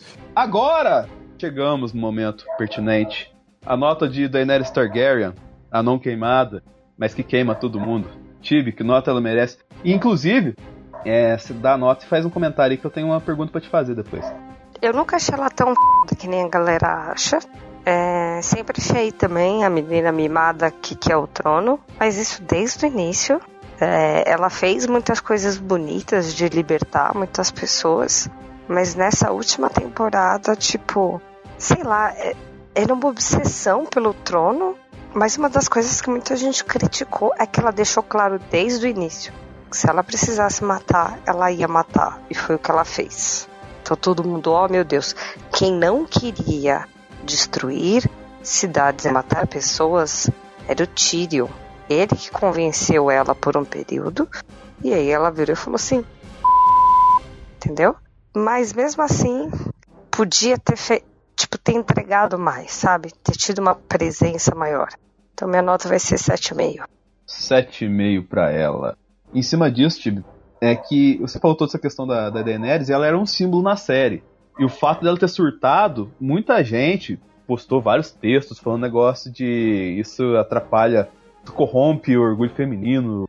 Tipo assim, que o fato de ela ter mudado de personalidade estraga a figura feminina e tal assim. Isso faz algum sentido pra você ou você acha que não? Os comentários que falaram que ela surtou estava de TPM são comentários machistas que levantaram, alguns foram comentários machistas que levantaram uma discussão, fizeram uma vertente diferente. Porque se você for pegar por embasamento da série, ou ela tem a loucura Targaryen, que aí é independente se ela é mulher ou não, é uma coisa da família, ou você vai para a questão de que ela deixou claro lá atrás que se fosse ela derramaria sangue e foi o que ela fez. Não é que ela se descaracterizou, ela voltou para a essência da personagem. É, muito bem. Eu concordo com a questão. E a galera, tipo, a internet é muito tóxica em certos aspectos também. A galera quer polemizar demais. Então, a Tibi explanou muito bem em cima. Tem nem, nem que adicionar. Andréas. Ah, que nem a Tibi tava falando aí no começo, também nunca fui muito fã, né? Quem escuta os nossos podcasts sabe que eu nunca fui muito fã da, da Daenerys. Mas em cima do que foi construído na oitava temporada, né? É, a, a jornada dela foi muito acelerada, do jeito que transformaram ela, não me incomodou. O desfecho era assim, porque não construíram a, a, a jornada dela com os personagens principais ali direito, né, que não vem só da oitava, já vem sendo construído aí, sei lá, da sexta, sétima temporada, essa acelerada que estão. Mas vou dar aí um 5. Ok, 5. Juan? Ah, pra mim é 4, porque ela é mãe de pet e é maluca ainda. É, mãe de pet não tem perdão não. E eu tô com o Juan nessa, vou dar 4 também. Nota final da Daenerys é 5.125. E agora, Jon Snow, Tibi. Que nota merece o nosso burrinho? Bom, ele sabe de nada, nota 5. Ah, Andrés. Eu fiquei triste pra cacete com. É, talvez a jornada dele termine assim nos livros também. Pode ser que sim, pode ser que não, né? Só vai saber se um dia acontecer. Mas o que eu fico triste é, é, aquela velha história que eu tava falando de fanfic lá atrás, que a gente não sabe agora se é fanfic ou não, de mostrar que ele é um Targaryen, fazer aquele. Como que é a fordomização lá que você falou? Fordomização que mostraram o casamento da Liana com o Raer, com não sei o que, e falando que é o rei. E daí faz uma outra cena de um bebê virando a cara do Jon Snow, mostra a luta do. Eles criam um plot gigante em cima do Jon Snow, criam uma história imensa desde a primeira temporada em cima do Jon Snow, para no final a gente começar vendo na série ele sendo um bastardo, e no final a gente sabendo que ele na verdade, é um Targaryen, mas na verdade ele vai terminar como um bastardo. então não tem lógica nenhuma. Principalmente quando você vê ali naquele conselho merda que fazem ali para eleger o Bran como rei, tá, tá os três irmãos Stark, porque o, o John tá prisioneiro, e a gente, se a gente lembrar lá da segunda temporada, o Robb Stark cria aquela rebelião que enfrenta o Tywin para libertar o Ned Stark. E a área mesmo fala nessa temporada e fala, fala pro John, nunca esqueça que você é, de que família que você é. Faz sentido nenhum esse giro do Jon Snow então zero. Ô louco, beleza. Concordo. que nota o John merece? Nossa, é tipo, o John merece um bem, bem cachorro, porque ele sabe fazer porque senão não dá, mano. Um personagem inútil, voltou pra nada, não lutou nenhuma, só fez merda. Não dá, tava muito bunda mole, nada condizia com o personagem. E, segundo ele, criado como filho de Ned Stark, não era isso que eu esperava. É, você levantou um ponto. Então, tipo, é umzinho bem cachorro, só pra não zerar. Cara, eu vou dar um também, porque ele é a representação perfeita do príncipe da Disney galhofa que hoje em dia não funciona mais, entendeu? tem toda uma construção, uma pompa assim, mas na hora que tem que executar, além de da força bruta, não tem mais nada, tá ligado? É só é só um NPC ali da, da vida real, porque e tem um status porque a jornada pede que ele tenha e não leva lugar nenhum. Então a nota final do John é 1,75. Incrível. Nossa senhora, é, um... é baixo, ó. E por fim, todos saúdem o rei, Rei Bran, Brão quebrado. Que nota merece o Rei Bran, Tibi? Cara, eu vou dar 9 porque ele foi a pessoa que, tipo, a gente achou ele um tempo todo e no final era ele que tava ali com Master of É. Concordo totalmente com a Steve News. Andrés. Ah, não vou entrar nessa discussão aí. É, tá, eu vou. É, não, não, eu não, não concordo. Não, não, vi lógica nenhuma no Bran. Ele largou em curvo lá que não te levou a nada. Entendeu? Vai lá, tio. Mata o, o, rei da noite, boa sorte. A gente se vê em outra vida. Puf, saiu voando. Com os corvos. Não fez nada. O tempo todo ele falando: é, Eu vivo no passado, eu não sou mais o Bran Stark, eu não quero mais ser esse. E daí, na hora de ser rei, que é bem conveniente, não, eu quero sim. Né? Então, ah, ah, vá pra. Por que você acha que eu vim aqui? Ah, para. Ah, não, não, não dá. Aí a Daenerys com aquele papinho de quebrar a roda, deixou o, o branco duas rodas ali agora, né? Eu dou um zero pro branco. Ô, louco, irmão. Beleza. O Juan, que nota você dá pro branco? Cara, o Bran ele foi o maior estrategista do rolê todo, velho. Então, pra mim, tipo, é um 9 e não é 10 porque eu não confio em corvos. Já dizia a velha ama. Corvos são mentirosos. É, eu vou junto com vocês também porque, cara, Ele sabia do rolê inteiro ali, velho. Quem falava, ah, será que o Bran sabia? Tu sabia, Ficou assim, cara. né? Sabia que o tio ia morrer ali, sabia que ia dar ruim pra, pra dragão de Daenerys, sabia que eles não tinham que atacar mais cedo. E que nem ele falou, eu cheguei aqui pra assumir essa p... Logo, vocês ficaram viajando demais, o trono é meu. Então eu não vou dar 9, eu vou dar 10 pra ele mesmo. E o final ele acaba com 7. Tá bom demais pro Bran. Se não fosse a nota do André, ele provavelmente seria a maior nota daqui. Aqui, ó. Então, finalizando aqui essa enquete maravilhosa, o personagem mais bem sucedido dos Game of Thrones dessa temporada é Tormund, com 9,5. Palmas pro Tormund. Mereceu chegar aqui. Em segundo, Ghost, o Bom Cachorro com 9. E em terceiro, o Varys com 8,87. Um, um pódio justo. Exatamente. Os três piores, em ordem decrescente, são o grupo de Im- Imaculado do Otaque Companhia Vermelha, com 1,75. Companhia Dourada. É, Companhia Dourada, nessas horas, mano. Companhia Dourada. Com, em penúltimo, o Inverno com 1,5. E em último, Qyburn, que é o Bob Spon o Lula Molusco Thanos lá, com um ponto só. Então vamos embora, né, galera? Vamos nessa.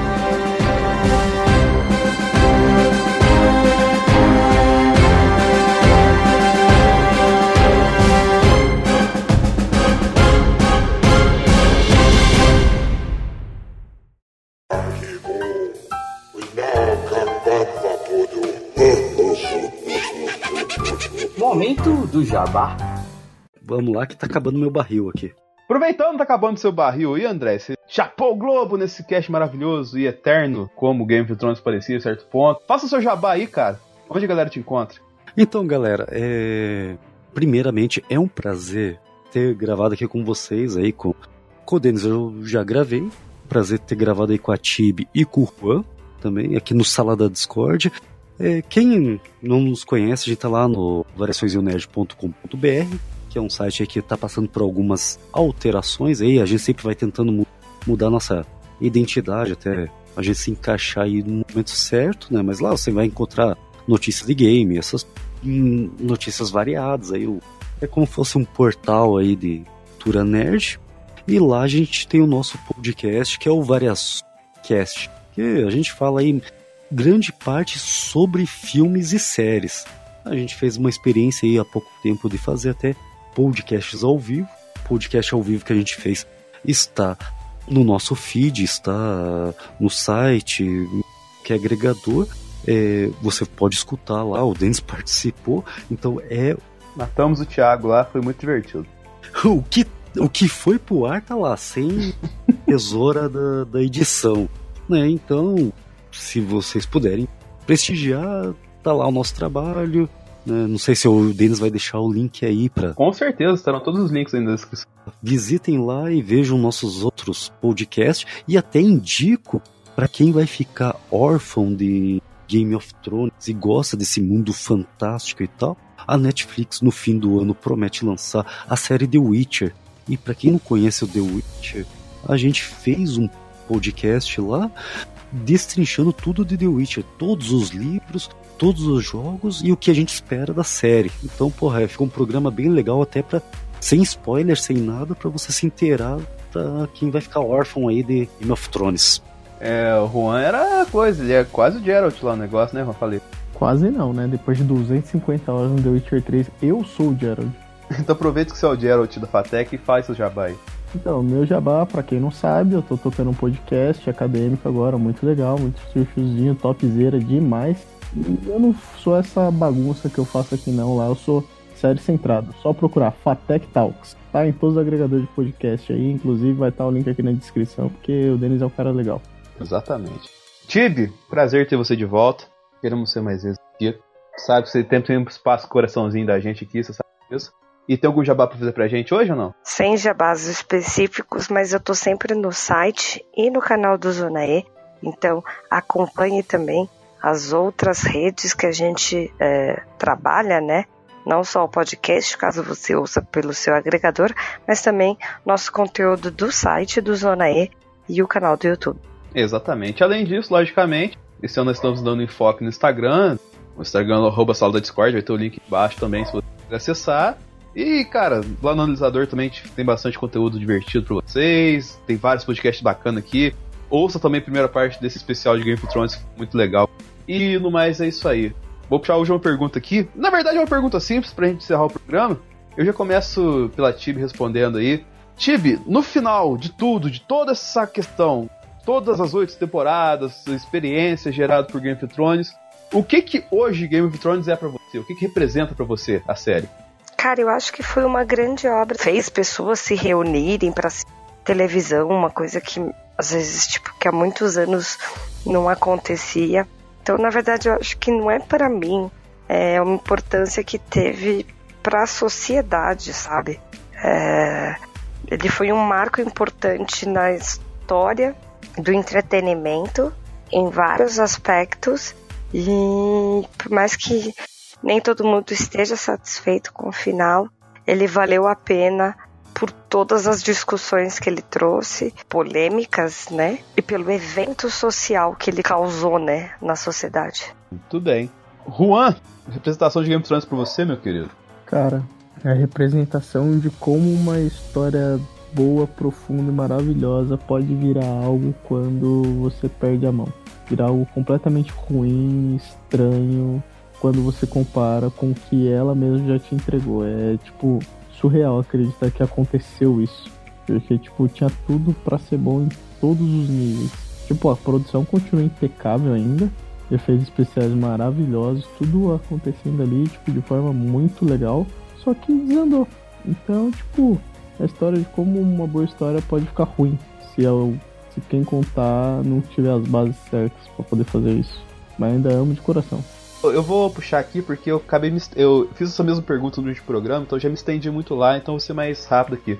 É que eu falei, Game of Thrones é o impacto cultural, um marco na, no entretenimento, entendeu? É toda essa questão técnica, é, de envolvimento que gerou aqui, que nem o próprio Juan falou em certo ponto aqui, em termos brincando, mas é verdade. É um símbolo dessa revolução cultural que a gente está vivendo de a galera hoje você vai atrás do nerd, e, tipo assim, entre aspas, até faz sentido aquela questão que ele falou da fardomização do, de Game of Thrones pra atingir um público maior e tal assim, mas tudo vão colocar, entre aspas, uma consequência da evolução que a série teve, do envolvimento que a série teve e de atingir tantas pessoas. E para encerrar, meu querido Andréas, você que é um cara que viveu cada episódio intensamente esse ano e leu todos os livros, o que, que Game of Thrones representa pra você, meu amigo? Cara, eu gosto muito de Game of Thrones, por mais que eu tenha é, quem nos acompanha desde a sétima temporada, episódio a episódio, é, sabe que eu meti o pau, tive vários problemas, mas para mim é ainda a minha série favorita e eu com muitos dedos ainda arrisco a dizer assim que é, o que Game of Thrones criou hoje é como se fosse um mundo novo, um mundo, é, assim, o que é, foi o que Senhor dos Anéis tentou criar nos filmes e tentou expandir no, e não, não conseguiu. Talvez vai vai conseguir com a, com a nova série da Amazon, mas eu acho que Game of Thrones vai conseguir expandir mais ainda. E vai ser tipo como se fosse um Star Wars medieval, vai criar esse fandom que nem teve nos anos 70, que o Star Wars, se for olhar, ele também ele teve esses altos, né, que foi a febre que criou é, grandes fãs, a, onde surgiu os nerds é, de Star Wars. Depois teve uma queda ali com aquela trilogia ali que ninguém gostou, né, e depois agora tá, tá tendo essa volta. Eu acho que Game of Thrones vai passar por isso, vai criar esse, esse mundo mais expansivo, vamos dizer assim.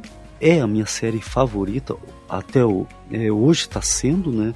É, é um mundo que eu gosto, porém não teve um final feliz, mas, porra, o que importa é que nem nos livros do. É o que importa é a jornada.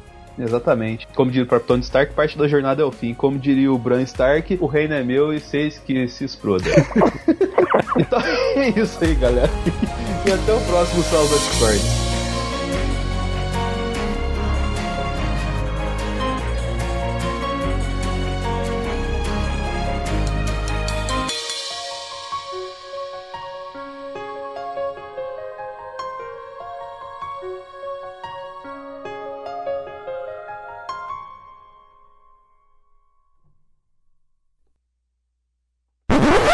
Liana mãe ou Liana criança? É, antes de, de dar minha nota, eu quero saber qual série que o Juan viu que ele viu outra Liana na, na, nessa temporada. Mas tudo bem. É, Ô, pra... caralho, tem a Liana mãe lá do Joãozinho das Neves que criou a porra Mas de terra.